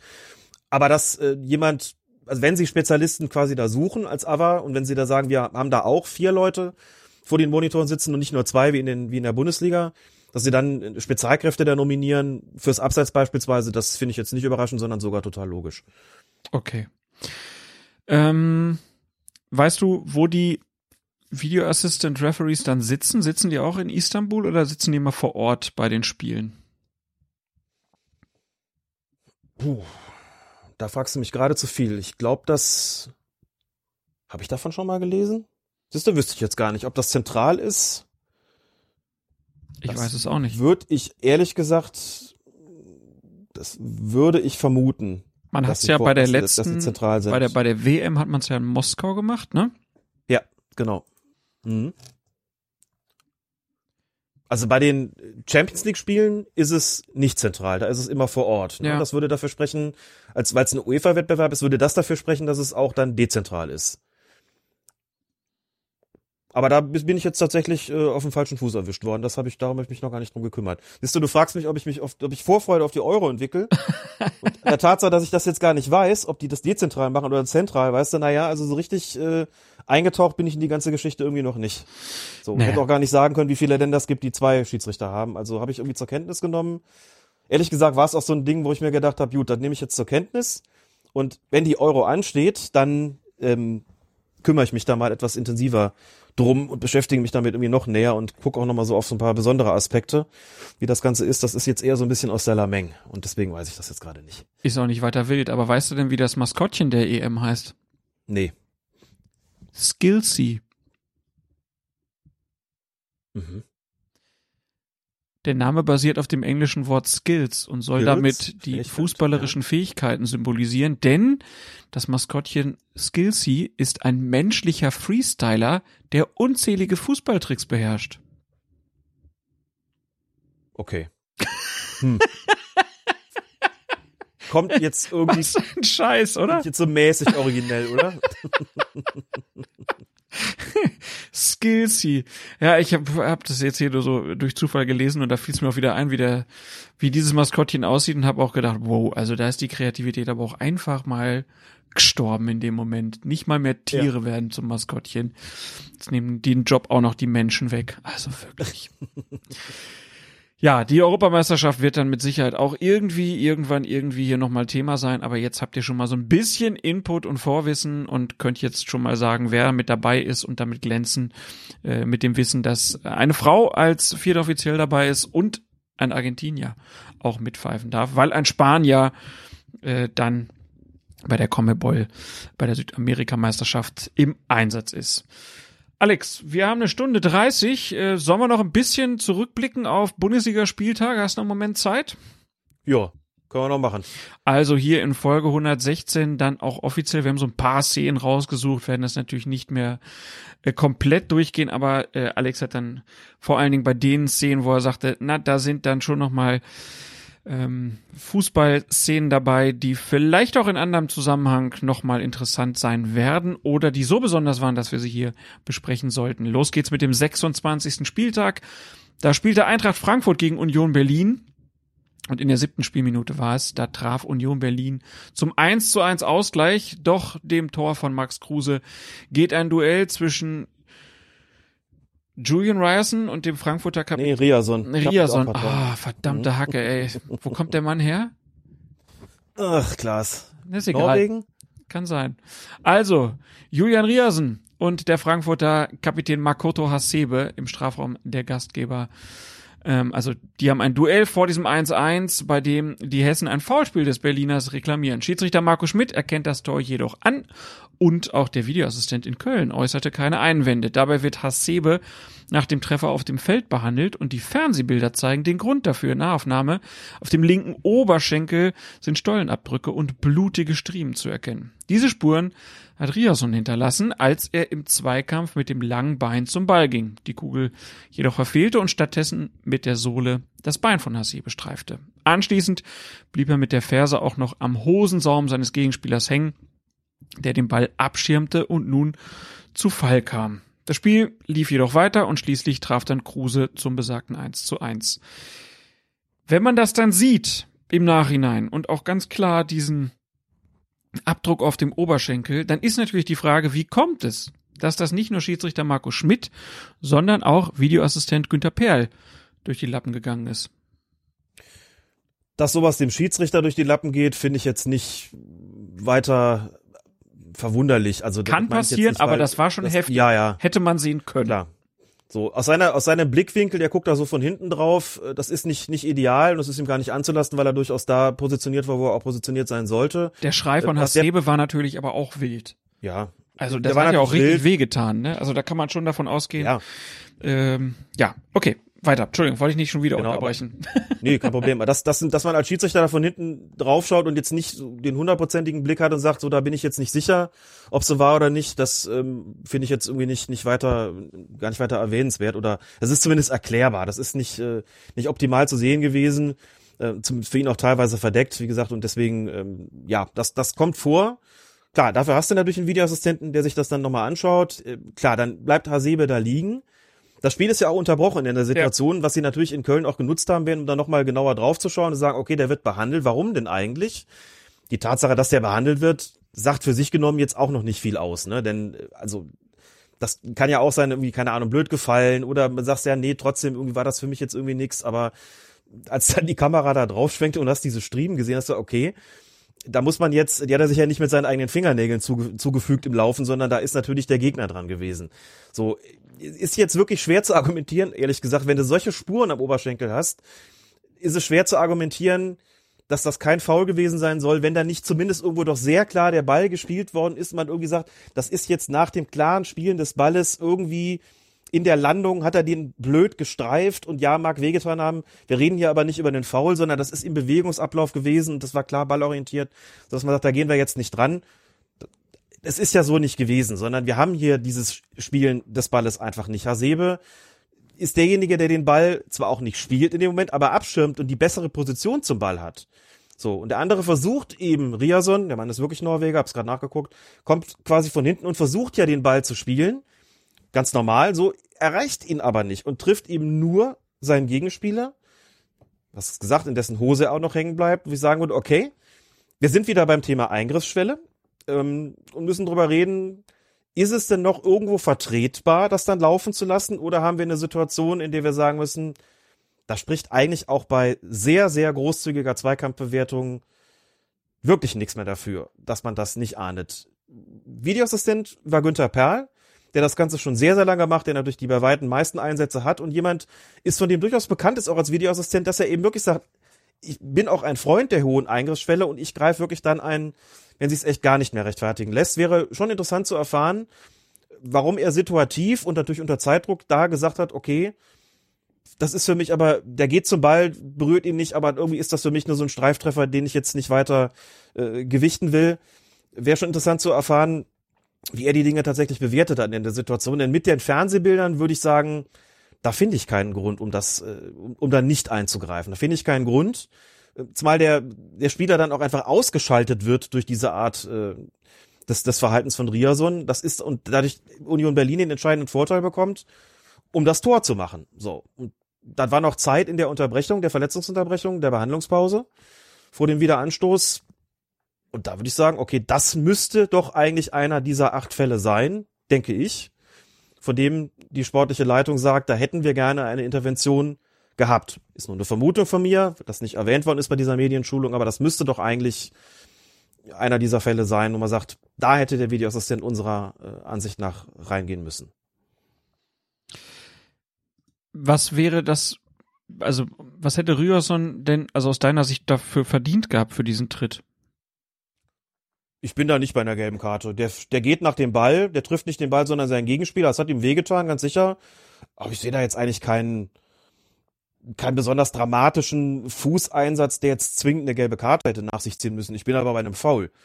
Ob's mit, ob mit oder ohne Gelb, finde ich jetzt ehrlich gesagt auch zweitrangig, sondern geht mir im Wesentlichen darum, dass man sagt, das ist in der Vorbereitung des Tores passiert, in der sogenannten äh, Angriffsphase oder wie es dann im offiziellen, in der offiziellen Terminologie heißt, in der APP, in der Attacking Possession Phase, so steht's in dem, im Protokoll drin für den Videoassistenten, der APP. Solange das am äh, Matchday stattfindet, ist das okay für mich. Nicht wahr? Genau. Ja, es, es wird es wird eben viel mit englischen Begriffen da operiert. Es wird immer alberner. Wenn man noch ist halt internationaler. Was du alberner nennst, würde ich internationaler nennen. Mhm. Wurscht. In der Angriffsphase weiß ja jeder, was gemeint ist. Gelb oder nicht, finde ich da, da zweitrangig. War für mich kein Gelb. Es ist auch, er hat ihn blöd getroffen, das passiert. Geht er aber nach dem Ball, streift ihn da mit den Stollen. Okay, gut. Aber das, denke ich, das muss man pfeifen. Und deswegen hätte das Tor aus meiner Sicht auch nicht zählen dürfen. Gut. Es gab dann an Matchday 26 noch eine weitere Partie. FC Bayern München gegen den VfB Stuttgart. Äh, und da gab es im Unterschied zur Begegnung in Frankfurt einen Eingriff äh, des Videoassistenten nach elf Minuten schon. Zuvor ähm, hat er nämlich eine Verwarnung überprüft, die Schiedsrichter Daniel Schlager gegenüber dem Münchner Alfonso Davis für dessen Foul an Wataru Endo ausgesprochen hat. Davis hatte den Ball technisch unsauber angenommen und dadurch den Stuttgarter verloren. Beim Versuch der Rückeroberung war er Endo mit den Stollen seines linken Schuhs auf den Knöchel gesprungen. Als Schlager aus dem, aus der Review Area zurückkehrt, zeigte Davis dann die rote Karte. Richtiger Eingriff, richtige Entscheidung, würde ich sagen, oder? Genau. Und wenn man sich die Bilder anschaut, sieht man so in der, in der Realgeschwindigkeit, und das ist ja das, was der Schiedsrichter hat. Dann muss ja immer die Frage stellen, warum kommt er nicht sofort drauf? Gar so wild sieht's eigentlich nicht aus. Ne? Du hast so diese klassische Situation, Spieler hat eigentlich den Ball, Ball verspringt und es kommt zu einer Rückeroberung. Das sind immer die Situationen, das sage ich auch den Schiedsrichtern in der, in der Regionalliga, in der Jugendbundesliga, wenn ich beobachte, so das sind immer Situationen, da müssen bei euch sofort alle Alarmglocken angehen. Weil vollkommen klar ist, bei der Rückeroberung hast du gerne mal so ein langes Bein dabei oder so ein Stollen voraus weil der Spieler, der ihn gerade noch hatte, dann wirklich verzweifelt versucht, den zurückzuerobern und dann droht tatsächlich relativ häufig so ein, so ein übermäßiger Einsatz von, von, äh, von Stollen oder überhaupt des Fußes, äh, der Stollen oder des Fußes, so, so ist es ja auch gewesen, ne? Der äh, steigt seinem Gegenspieler vor allen Dingen auch nicht nur auf den Spann, ist also nicht so das klassische Stempeln, sondern sogar oberhalb des Sprunggelenks. Und da muss man nochmal über das sogenannte Trefferbild reden, haben wir ja schon ein paar Mal getan. Mhm. Trefferbild heißt eben, wir fragen uns, wo wird er getroffen? Äh, aber natürlich auch, ähm, wie wird er getroffen, also mit welchem ähm, Körperteil und mit welcher Intensität beziehungsweise Dynamik so. Und äh, Trefferbilder sind insbesondere wo und mit, mit welchem Körperteil, also oberhalb des Sprunggelenks. Oberhalb vom Sprunggelenk sagt man, beginnt so ein bisschen die Rotzone, weil die Verletzungsgefahr da größer ist. Ähm, oberhalb von, von Knöchel und Sprunggelenk. Das ist schon oberhalb. Der steht da auch richtig einen Moment drauf, weil dann durch die Gewichtsverlagerung, dann sind es die Stollen, auch das ist eben sehr unangenehm, ist also kein, kein Streiftreffer, sondern ein Volltreffer. Es ist nicht mit der Außenseite des Fußes, dass man sagt, okay, das äh, hat jetzt nicht ganz so weh getan, sondern das ist wirklich mit der, mit der Sohle wirklich direkt drauf und oberhalb des Sprunggelenks und dann noch mit einiger Intensität, dass man sagt, da passt eigentlich alles zusammen. Da spricht dann auch nichts mehr für die gezeigte gelbe Karte, wenngleich man sagen muss, in der Realgeschwindigkeit auf dem, auf dem Feld, also in Echtzeit sozusagen, als ich das erste Mal gesehen habe, ich auch gedacht, das ist gelb. Das ist nicht rot, das mhm. ist gelb. So, aber wenn du es dann ganz genau siehst, wo er getroffen hat, dann muss man sagen, da ist ein Videoassistenteneinsatz auch deswegen richtig. Äh, man sagt, das, da ist die Gesundheitsgefährdung, die ist nicht gewollt gewesen von Davis, würde ich nicht unterstellen. Aber ja. da sind wir dann eben bei dem, was dann auch wieder, was eben übermäßige Härte im deutschen Regelheft heißt und dieses Excessive Force auf Englisch drückt für mich schon wieder ein bisschen besser aus. Da denkst, ja, das ist schon halt, hier gehen wir schon Richtung ähm, Richtung Brutalität, nicht, nicht gewollt ganz sicherlich, aber vom, von der Auswirkung äh, des, des Fußeinsatzes muss man sagen, das, da ist Geld nicht mehr zu rechtfertigen und dann ist so ein Eingriff auch einfach absolut angemessen. Da war Alfonso Davis, glaube ich, schon überrascht, dass er da vom Platz geflogen ist, aber ich schätze mal auch, dass, wenn er das dann gesehen hat, ähm, das war schon sehr, sehr deutlich. Kommen wir zu Spieltag 28. Wieder die Bayern und auch hier wieder Union Berlin. 85. Minute. Der Münchner Benjamin Pavard befördert den Ball bei einem Zweikampf mit Cedric Teuchert ins Seiten aus. Der Berliner schnappt sich flugs den Ball und wirft ihn in den Strafraum der Bayern, wo ihn Robert Andrich erläuft.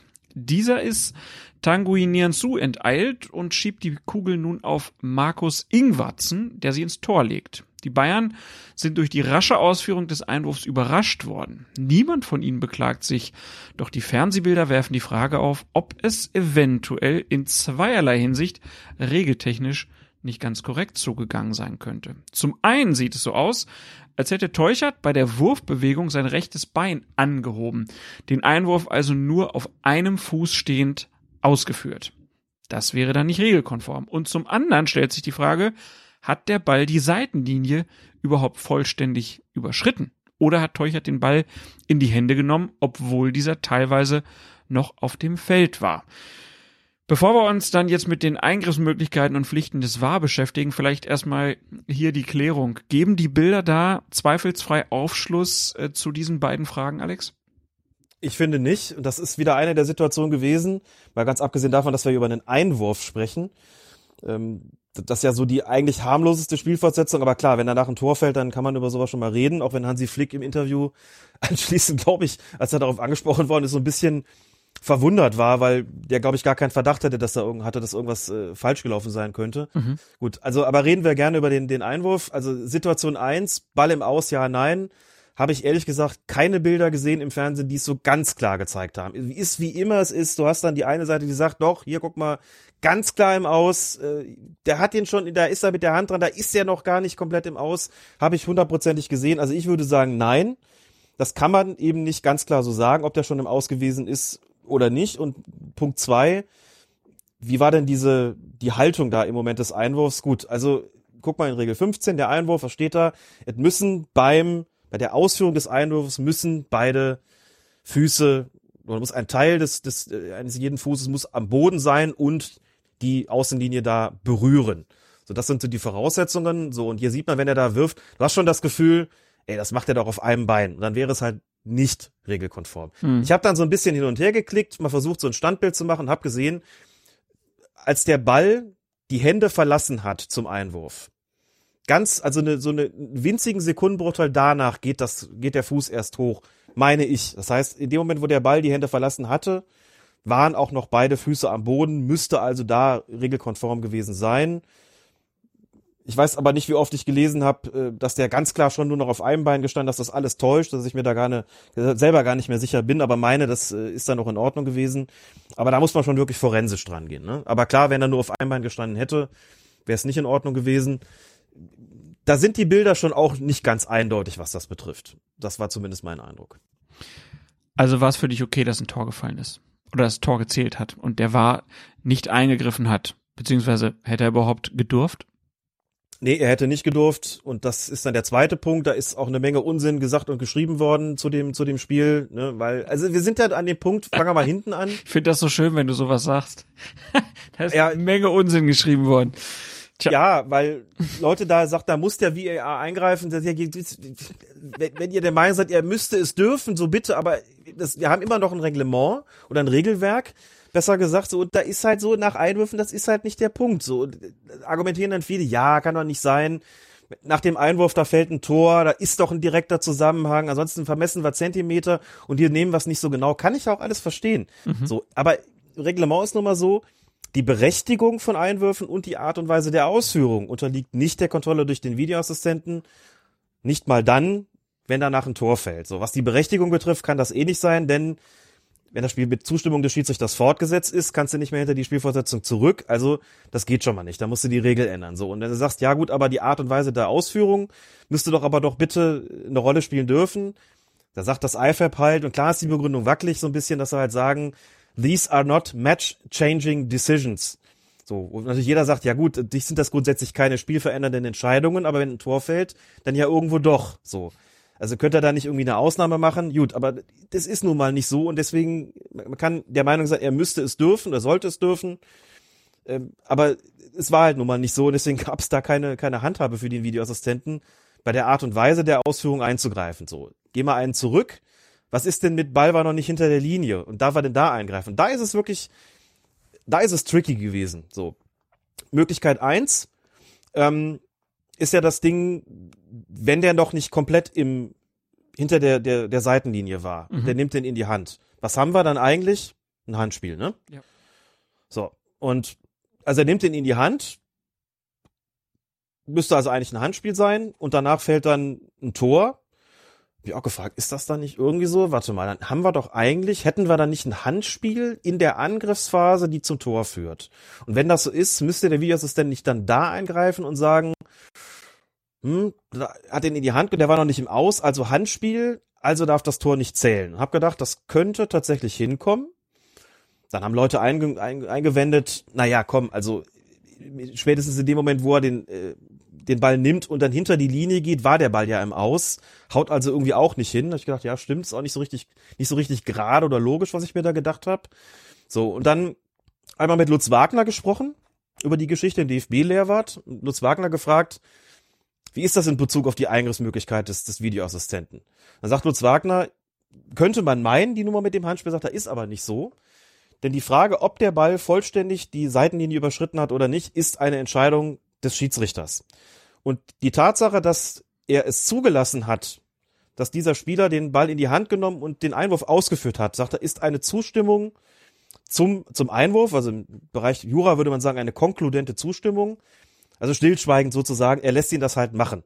Sagt er, und wenn das so ist, dann kannst du davon ausgehen, dass der Schiedsrichter den Ball ja auch hinter der Seitenlinie wahrgenommen hat, sonst hätte er die Einwurfausführung ja nicht zugelassen. Mhm. Assistent scheint auch keinen entsprechenden anderen, anderslautenden Input gegeben zu haben. So sagt er, und dadurch, dass er das zulässt, dass der Einwurf ausgeführt wird, ist das Spiel, ist automatisch klar, es war vorher unterbrochen und ist jetzt wieder fortgesetzt worden und dann sind wir in der Situation, da darf der Videoassistent wieder erst eingreifen, nachdem das Spiel fortgesetzt worden ist.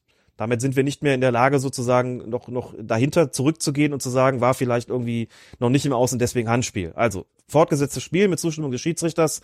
Damit ist das, was vorher war, Ball im Aus, ja, nein, ist eine Tatsachenentscheidung. Da dürfen wir dann nicht mehr dran gehen. Deswegen sagt er auch in der Hinsicht keine Eingriffsmöglichkeit für den Videoassistenten und bei der Ausführung selbst dann sowieso nicht. Kann ich mitleben. Ja.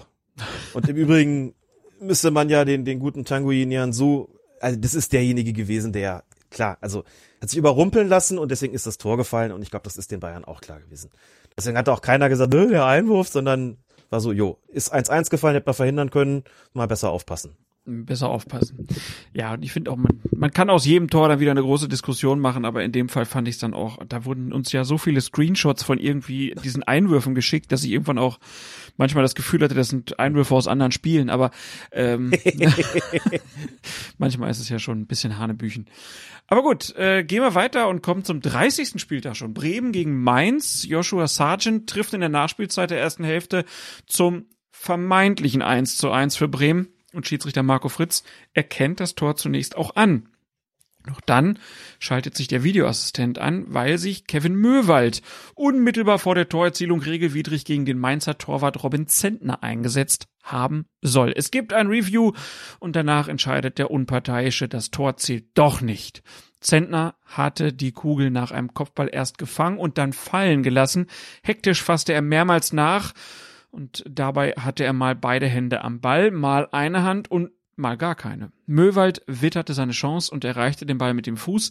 Dabei stellte sich allerdings die Frage, hat Zentner den Ball in diesem Moment kontrolliert oder eben nicht? Eine solche Kontrolle ist nach den Regeln bereits gegeben, wenn der Torhüter den Ball mit einem Teil der Hand oder des Arms berührt. Das wissen natürlich unsere Hörerinnen und Hörer. Und dann darf er halt nicht mehr angegriffen werden. Da Marco Fritz den Treffer schließlich annulliert und auf indirekten Freistoß für Mainz entschieden hat, steht fest, nach seiner Einschätzung lag eine Ballkontrolle durch Zentner vor, weshalb der Ball für Mowald, für Möwald nicht spielbar war. Allerdings zeigten dann die Fernsehbilder, dass der Keeper im entscheidenden Moment, also beim Möwalds Ballkontakt, keine Hand am Ball hatte. Da ist natürlich jetzt wieder diese berühmte Frage in Bezug auf den VAR. Wurde da eine an sich richtige Entscheidung in eine falsche umgewandelt, Alex?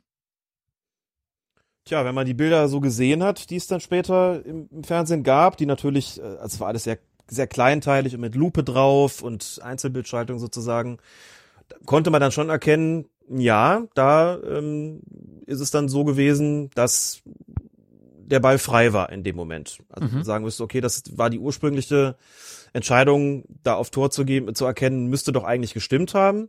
Was man so ein bisschen erahnen konnte, war, dass ähm, Möwald, ähm, dass es auch, auch einen Kontakt, Kontakt an der anderen Hand, für, an der, in der rechten Hand von, von Zettner gegeben hat, wo man sagen konnte, das könnte man als Foulspiel bewerten, aber so grundsätzlich, also der Ball war schon in dem Moment frei also spielbar. Also war der ursprüngliche Eindruck, doch in Ordnung. So, jetzt kann man vielfach wieder argumentieren und sagen, äh, naja, also wir sollen ja nicht forensisch vorgehen, die sollen ja keine Detektive sein. Da würde ich ja auch grundsätzlich zustimmen und sagen, die haben da auch keine Lupe so, nicht wie das das Fernsehen dann irgendwie macht so und so weiter. Aber das, das stimmt. Aber gerade aus diesem Grund muss man eigentlich sagen, war es ja dann auch gar nicht so klar und vor allen Dingen nicht so klar und offensichtlich falsch, was der Schiedsrichter da äh, entschieden hatte. Das ist natürlich auf dem Platz ganz, ganz schwer zu sehen. Der, der patscht und paddelt da irgendwie so ein bisschen nach dem Ball. Der andere stochert da irgendwie nach und das auf dem Platz jetzt so genau zu sehen, wann hat er da eine Hand, beide Hände am Ball, wann ist der spielbar und wann nicht und wie ist das Ganze überhaupt, das ist, das ist fast nicht möglich. Oder streich das fast, das ist eigentlich nicht möglich. Kannst da drauf gucken, kannst vielleicht versuchen, ein Gespür zu entwickeln für die Situation. Spielbar, ja, nein. Und dann triffst du halt eine Entscheidung und sagst, nee, aus meiner Sicht ist der spielbar gewesen. Und deswegen äh, sehe ich da kein, keine Behinderung des Torwarts. Und ein Foulspiel dann von mir aus auch nicht, weil du sagst, der Kontakt an der Hand war für mich jetzt irgendwie nicht strafbar. Und gibst den Treffer und da würde ich doch behaupten, das ist für mich eigentlich keine klare Fehlentscheidung gewesen. Und wenn dann natürlich noch Bilder kommen, die zeigen, guck mal, der Ball war frei in dem Moment, mhm. dann wird's natürlich schon heikel, weil wir dann wirklich sagen, hm, dann ist es doch ursprünglich eigentlich richtig gewesen. Und zumindest zeigen wir doch, bekommen wir doch hier gerade gezeigt, also mal ganz bestimmt nicht klar und offensichtlich falsch. Ne? Und ja. äh, fand ich den Eingriff dann nicht so glücklich, ehrlich gesagt. Hast du eine Idee, wie das passieren konnte?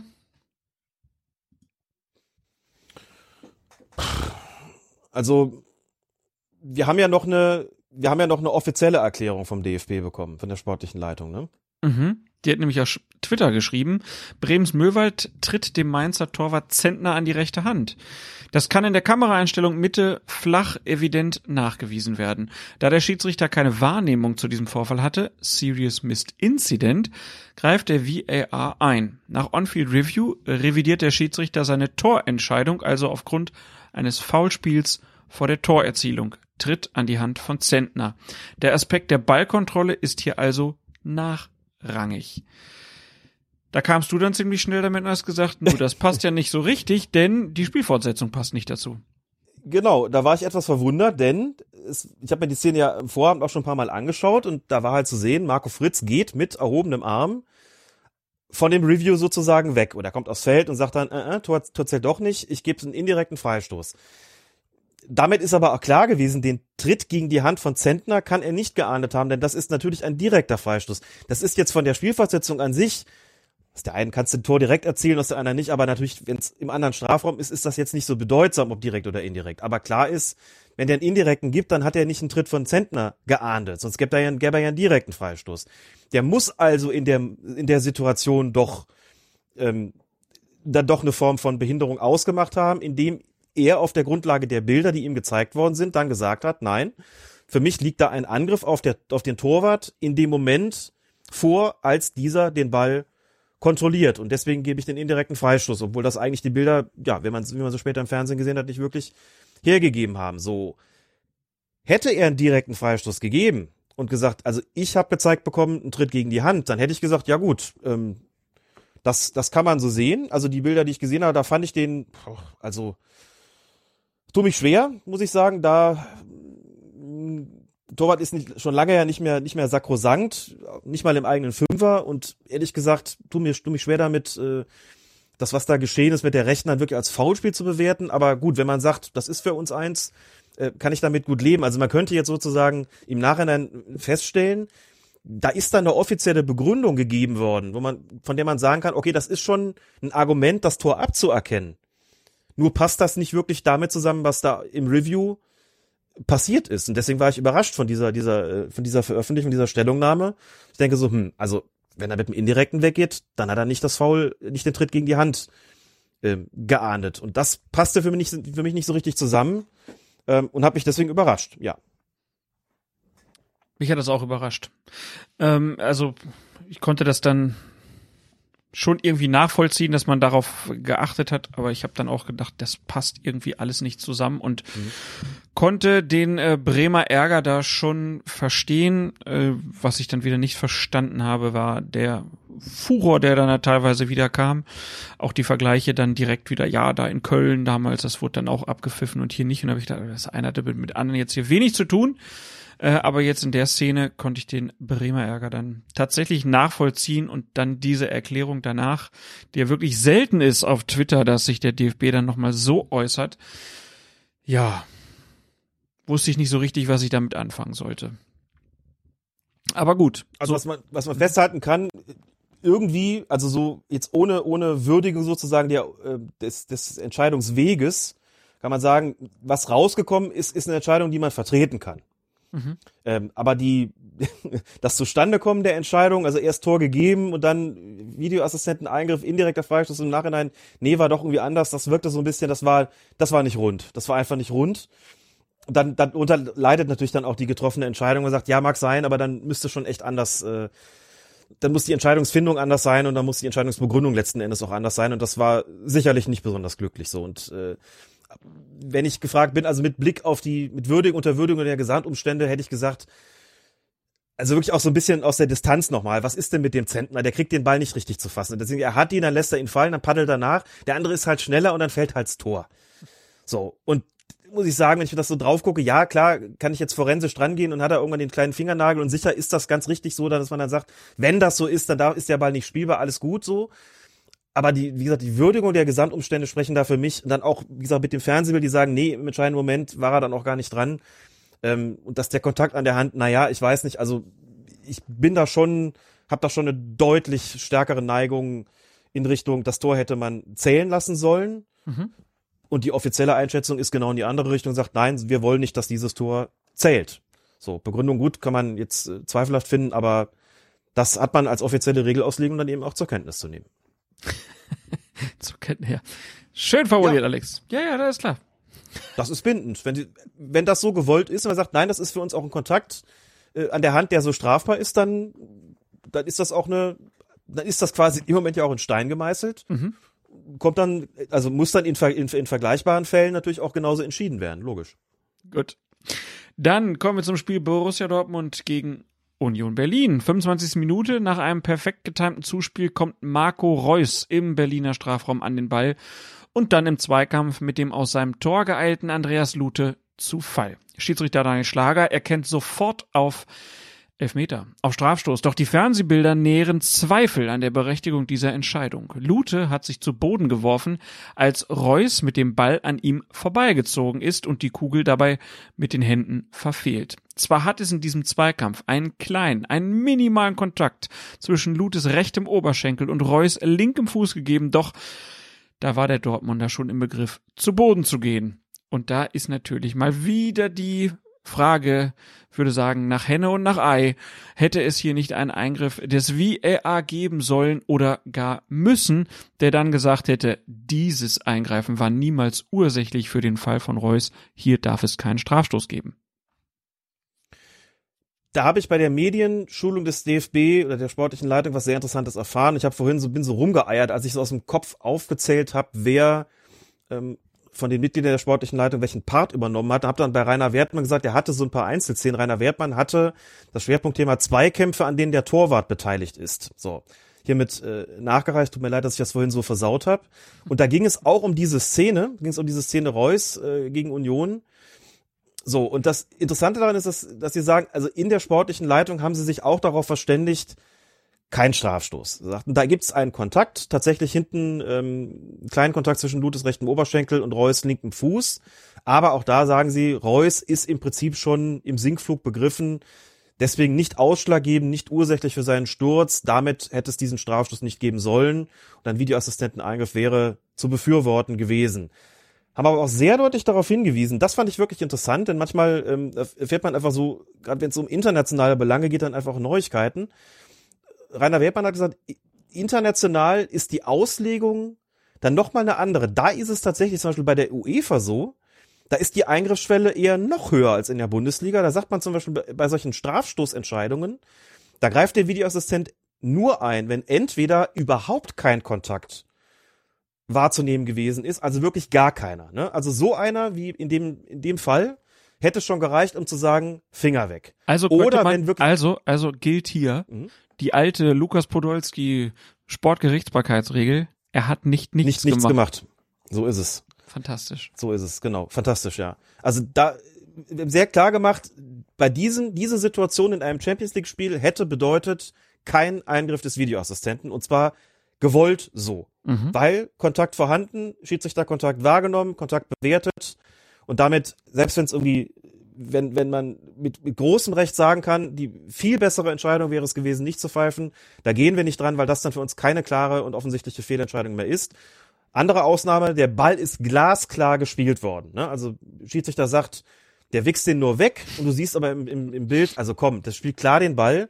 Auch das ist ein Eingriffsgrund. So, aber das wäre, sagten sie ganz klar, sie sind der Meinung, nein, eher kein Strafstoß. Ja, Videoassistenteneingriff wäre äh, zu befürworten gewesen, weisen aber darauf hin, international sähe man die Dinge anders und da, da hätte man gesagt, da geht der Videoassistent nicht dran. Das ist schon eine interessante Zusatzinformation, weil die sportliche Leitung auch sagt, wir orientieren uns natürlich schon daran, weil wir das grundsätzlich so ist, dass es immer einzelne Bereiche im Regelwerk geben wird, wo wir eine leicht andere Regelauslegung haben. Regeltext ist ja eh überall derselbe, andere Auslegung haben werden weil wir irgendwie der Meinung sind, dass äh, wir das gerne anders handhaben würden, aber grundsätzlich sind wir schon bestrebt, äh, im Sinne der, der Einheitlichkeit der Regelauslegung uns an solchen äh, Verdikten dann sozusagen äh, von der UEFA auch zu orientieren. Hm. So, und damit so ein bisschen die Luft rausgelassen aus der Situation für mich. Also ich versuche mal so ein bisschen offen zu sein an der Stelle. Ist ja immer auch noch spannend, als jemand, der es jetzt bei Sky so mitbekommt, ähm, hat sich für mich nochmal so eine ganz andere Dynamik eingestellt, so in, in oder ich verfolge das nochmal mit äh, unter einem ganz anderen Blickwinkel, wie sich so Dynamiken einstellen bei der Bewertung von Spielszenen. Ähm, manchmal ist mir gar nicht so klar, aus welchen Entscheidungen, aus welchen Eingriffen oder auch Nicht-Eingriffen anschließend wirklich, also welchen Spin das Ganze so bekommt. Das weiß man auch nicht immer so. Wenn, wenn Didi Hamann dem ich echt gerne zuhöre, im Studio sitzt und mal so eine Entscheidung dann, dann kommentiert, dann kann es passieren. Also ich habe schon eine Situation gehabt, ich dachte, ich glaube, der findet das richtig scheiße, was da gerade entschieden worden ist. Und dann kommt aber eine Aussage, und du denkst, nee, der ist völlig d'accord damit. Und es gibt umgekehrt Entscheidungen, die gehört dazu. Das war für den echt, das war für ihn ein Skandal, dass das, dass der Elfmeter stehen geblieben ist. So, und der war richtig, ähm, richtig, also angefressen, dass das kann nicht sein, dass der Videoassistent da nicht dran geht, so. Und ich hab's gesehen und hab, bin auch, auch von, von Sky gefragt worden, wie ist deine Einschätzung gesagt? Ja, also, ich gehe schon auch deutlich eher in die Richtung äh, kein Strafstoß, weil der für mich schon im Sinkflug begriffen ist, bevor der Kontakt zustande kommt, habe aber auch gesagt, guck mal eure dritte Wiederholung an. Da sieht man schon Kontakt Oberschenkel, Fuß. So, ob der jetzt ausschlaggebend ist oder nicht, darüber müssen wir uns jetzt unterhalten, aber es ist jetzt nicht so, dass da gar nichts gewesen ist. Und wenn Hamer sagt, na, der Reus, der sucht das nur und der zieht nach außen weg und der weiß, äh, der kann aus der Situation nichts mehr machen, deswegen versucht er da, er versucht einzufädeln, aber es gibt nichts zum Einfädeln, waren seine Worte das finde ich eine durchaus legitime Sichtweise und meine wäre dann halt eher so, okay, ich würde auch sagen, nee, war es nicht und ja, Eingriff, mh, bestimmt. Ich hätte bloß nicht so, ich hätte bloß nicht so ein, so ein, so ein Riesending irgendwie draus gemacht. Für mich ist das jetzt nicht so die, die mega skandalöse Fehlentscheidung, sondern einer sagt, ja, da bin ich deutlich näher an dem, was die sportliche Leitung sagt, die auch sagen, ja, also ja, sollte der Videoassistent dran, aber wir weisen darauf hin, international wäre das überhaupt kein Thema gewesen. Der wäre natürlich nicht dran gegangen. So, und mit dem Hintergrundwissen, das ist dann eher so meine Entscheidungsbasis und das ist dann schon medial gesehen so, dass ich manchmal das Gefühl habe, so, puh, okay, da ist jetzt ein Spin entstanden, äh, mit dem ich nicht unbedingt gerechnet habe und dann wird es auch schwierig, ähm, sich dann da, also da sozusagen dann, dann auch zu sagen, hm, ja, bin ich schon nicht ganz so, äh, also würde ich nicht ganz so hoch hängen zumindest. Äh, das ist gerade auch eine interessante Erfahrung, muss ich sagen. Und das ist, meine ich, völlig äh, gar nicht, gar nicht großartig wertend erstmal, sondern da prallen ja manchmal auch völlig unterschiedliche Sichtweisen, Erwartungen auch aufeinander und haben natürlich auch die Spielerperspektive, die habe ich jetzt dann in der Situation sicherlich eher nicht, sondern dann die halt des Schiedsrichters und das passt halt auch nicht immer eins zu eins zusammen, wobei ich schon sagen muss, gerade mit ihm ist die Übereinstimmung doch eigentlich sehr, also in aller Regel sehr groß. Ich würde sogar fast sagen, größer als ich als ich dachte, bevor ich angefangen habe und empfinde es auch total als total respektvoll seinerseits, wie er sich mir gegenüber verhält und angenehm. Aber es gibt halt Situationen, wo ich auch denke, ja, da bin ich schon sehe ich schon echt anders. Und das das gehörte dazu, was die ähm, also was nicht nicht anders in Bezug auf die Bewertung eigentlich, sondern auf die Frage, wie wie wie gravierend das jetzt eigentlich ist, dass das so entschieden worden ist. Aber da ist natürlich, äh, da prallen dann natürlich halt auch Welten aufeinander. Ne? Du bist ja jetzt bei einem Fernsehsender, der natürlich auch von der Aufregung irgendwo lebt, der ja. halt dann auch immer, ne, wenn es das fantastische Tor ist, muss eine Geschichte draus gemacht werden. Äh, wenn der Spieler nicht mit dem Trainer abgeklatscht äh, hat, dann wird eine Geschichte draus. Oder halt hier gibt's eine Elfmeterentscheidung, wo sich jemand dann darüber echauffiert, dass das nicht so gegeben wurde. Und ähm, ja, da bist du im Prinzip ja, ähm, eigentlich passt du da überhaupt nicht hin, Alex, weil du bist viel zu ruhig. Nein, aber das, ähm, ja, tut dem Ganzen ja wahrscheinlich auch ganz gut, wenn man manchmal die Sachen auch einfach direkt runter ähm, kochen kann. Das äh, ist mit Ich kann Sicherheit jetzt zumindest sagen, was anderes entspräche nicht meinem, nicht wirklich meinem Naturell. Ähm, und was bis jetzt an Feedback von ganz verschiedenen Seiten gekommen ist, von Schiedsrichtern, aber auch medial, was so meine Einsätze betrifft, war es durchaus so, dass das eher als angenehm empfunden worden ist. Aber ich könnte es auch, wie gesagt, nicht anders. Also wenn die Erwartungshaltung sein sollte, da müsste jetzt eigentlich auch einer bei der Skandalisierung irgendwie mitgehen oder irgendwie mit, mit reinpowern, dann wäre ich auch definitiv der Falsche dafür. Und das ist dann immer eine Frage, wie, wie passt es zusammen, wie findet man sowas? Und wenn es, äh, also bis jetzt finde ich es eigentlich unproblematisch, was das betrifft und, und ähm, kann ja auch völlig unterschiedliche Leute haben, die da mit unterschiedlichen ähm, Ansätzen irgendwie da dran gehen. Das ist, glaube ich, auch, kann der Sache ja auch dienlich sein. Aber wie gesagt, das dann entspreche auch gar nicht meinem, äh, meinem, meinem Temperament und meinem Charakter. Könnte ich an der Stelle, glaube ich, einfach auch gar nicht. Aber Würde ich, ich mich auch nicht wohl mitfühlen. ja, aber ich könnte mir schon vorstellen, dass wir aus dir in den kommenden Jahren dann noch so eine Art ähm, ja, Wolfuß der Schiedsrichter-Expertise machen. Ne? Dass du dann auch noch mal so ein paar so vorbereitete kleine Wortspiele da reinpackst. Ab geht die Luzi, Palim Palim. Ja, genau, ne? Ja, und da sehen wir Gräfe, Palim Palim, holt er die gelbe Karte raus. ja, Also ich habe auf jeden Fall, ich habe zumindest mal bei in einer der Sendungen für Sky Sport News, da ging es um einen, das muss ich gerade selber, gerade selber überlegen, da war auf jeden Fall mein Schlusssatz zu irgendeiner Szene, da gab's die, da gab's die Arschkarte für den Arschtritt. Genau. Das hat den Moderator in dem Moment auf jeden Fall, der war glaube ich ganz kurz mal so, ups, was hat er denn da jetzt? Äh, Aber das war auch so ein spontaner Einfall.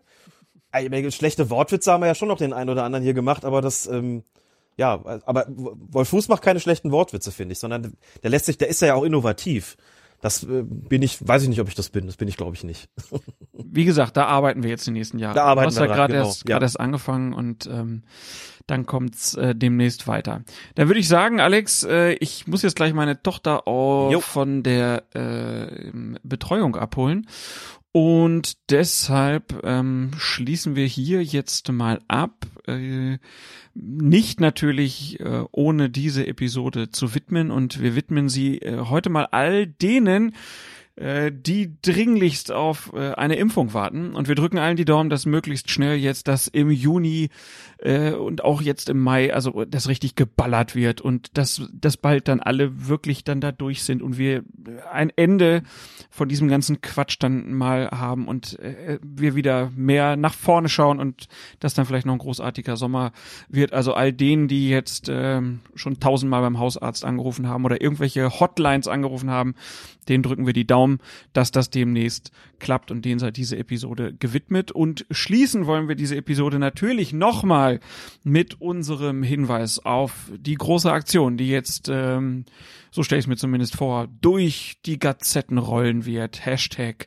Gräfe plus eins. Und wir haben einen großen Mitstreiter schon gefunden. Hoffenheims Manager ähm, Alexander Rosen hat ähm, jetzt zur Attacke aufgerufen und spricht von Funktionärsirrsinn äh, in einem heillos zerstrittenen Verband. Er sagt, Zitat im Kicker, es wird Zeit, dass die vereinzelten Aussagen, die sich zuletzt gegen die Altersgrenze bei den Schiedsrichtern im Allgemeinen und besonders für mindestens eine weitere Saison eines Ausnahmereferees wie Manuel Gräfe gerichtet haben, orchestriert werden und die Liga mit einer Stimme gegen diesen Funktionärsirrsinn einsteht.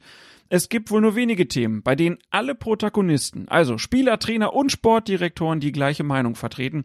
Diese bürokratische Entscheidung passt leider ins Bild, das ein offensichtlich heillos zerstrittener Verband aktuell von sich zeichnet. Es geht darum, die Besten in der Liga einzusetzen, auf allen Ebenen. Man muss sich an den Kopf greifen, wenn man einen Mann auf dem Höhepunkt seiner Leistungsfähigkeit einfach so aufs Eis legt, nur weil er einer weil er an einer vor Urzeiten festgelegten imaginären Zeitschwelle angekommen ist. Zitat Ende. Und da würde ich sagen, hinter diesen Vorwurf, da schmeißen wir uns jetzt natürlich dahinter. Wir orchestrieren das. Nicht nur Spieler, nicht nur Trainer und Funktionäre, nein, auch Podcastende setzen sich ein für Manuel Gräfe und deshalb der Hashtag Gräfe plus eins der jetzt den Weg überall hinfinden wird. Und dann müssen sie aber auch Gehör finden beim DFB und sagen, okay, wir hören da drauf. Wo, wozu, wozu Altersgrenzen in dieser Zeit? Weiter geht's nach Leistung und Manuel Gräfe plus eins. Das war's von mir, ja, Alex. Das war mein Plädoyer. Egal. Ähm, muss gestehen, das mit von Alexander Rosen kannte ich noch nicht. Dann hab nein, ich das ist auch gerade, ganz neu. Ganz neu. Das ist nämlich ganz neu, ne? frisch während dieser Sendung hier auf kicker.de äh, eingetroffen. da habe ich Top, gedacht, das müssen wir doch nochmal hier mit unterbringen an diesem 18. Mai. Alex, es war mir eine Freude, dass wir das hier hingekriegt haben, äh, immerhin zwei Stunden zehnmal am Nachmittag aufzunehmen und ich hoffe, wir kriegen das ganz bald wieder hin, um dann über die restlichen Spieltage und über die Champions League und noch ganz viel mehr zu reden.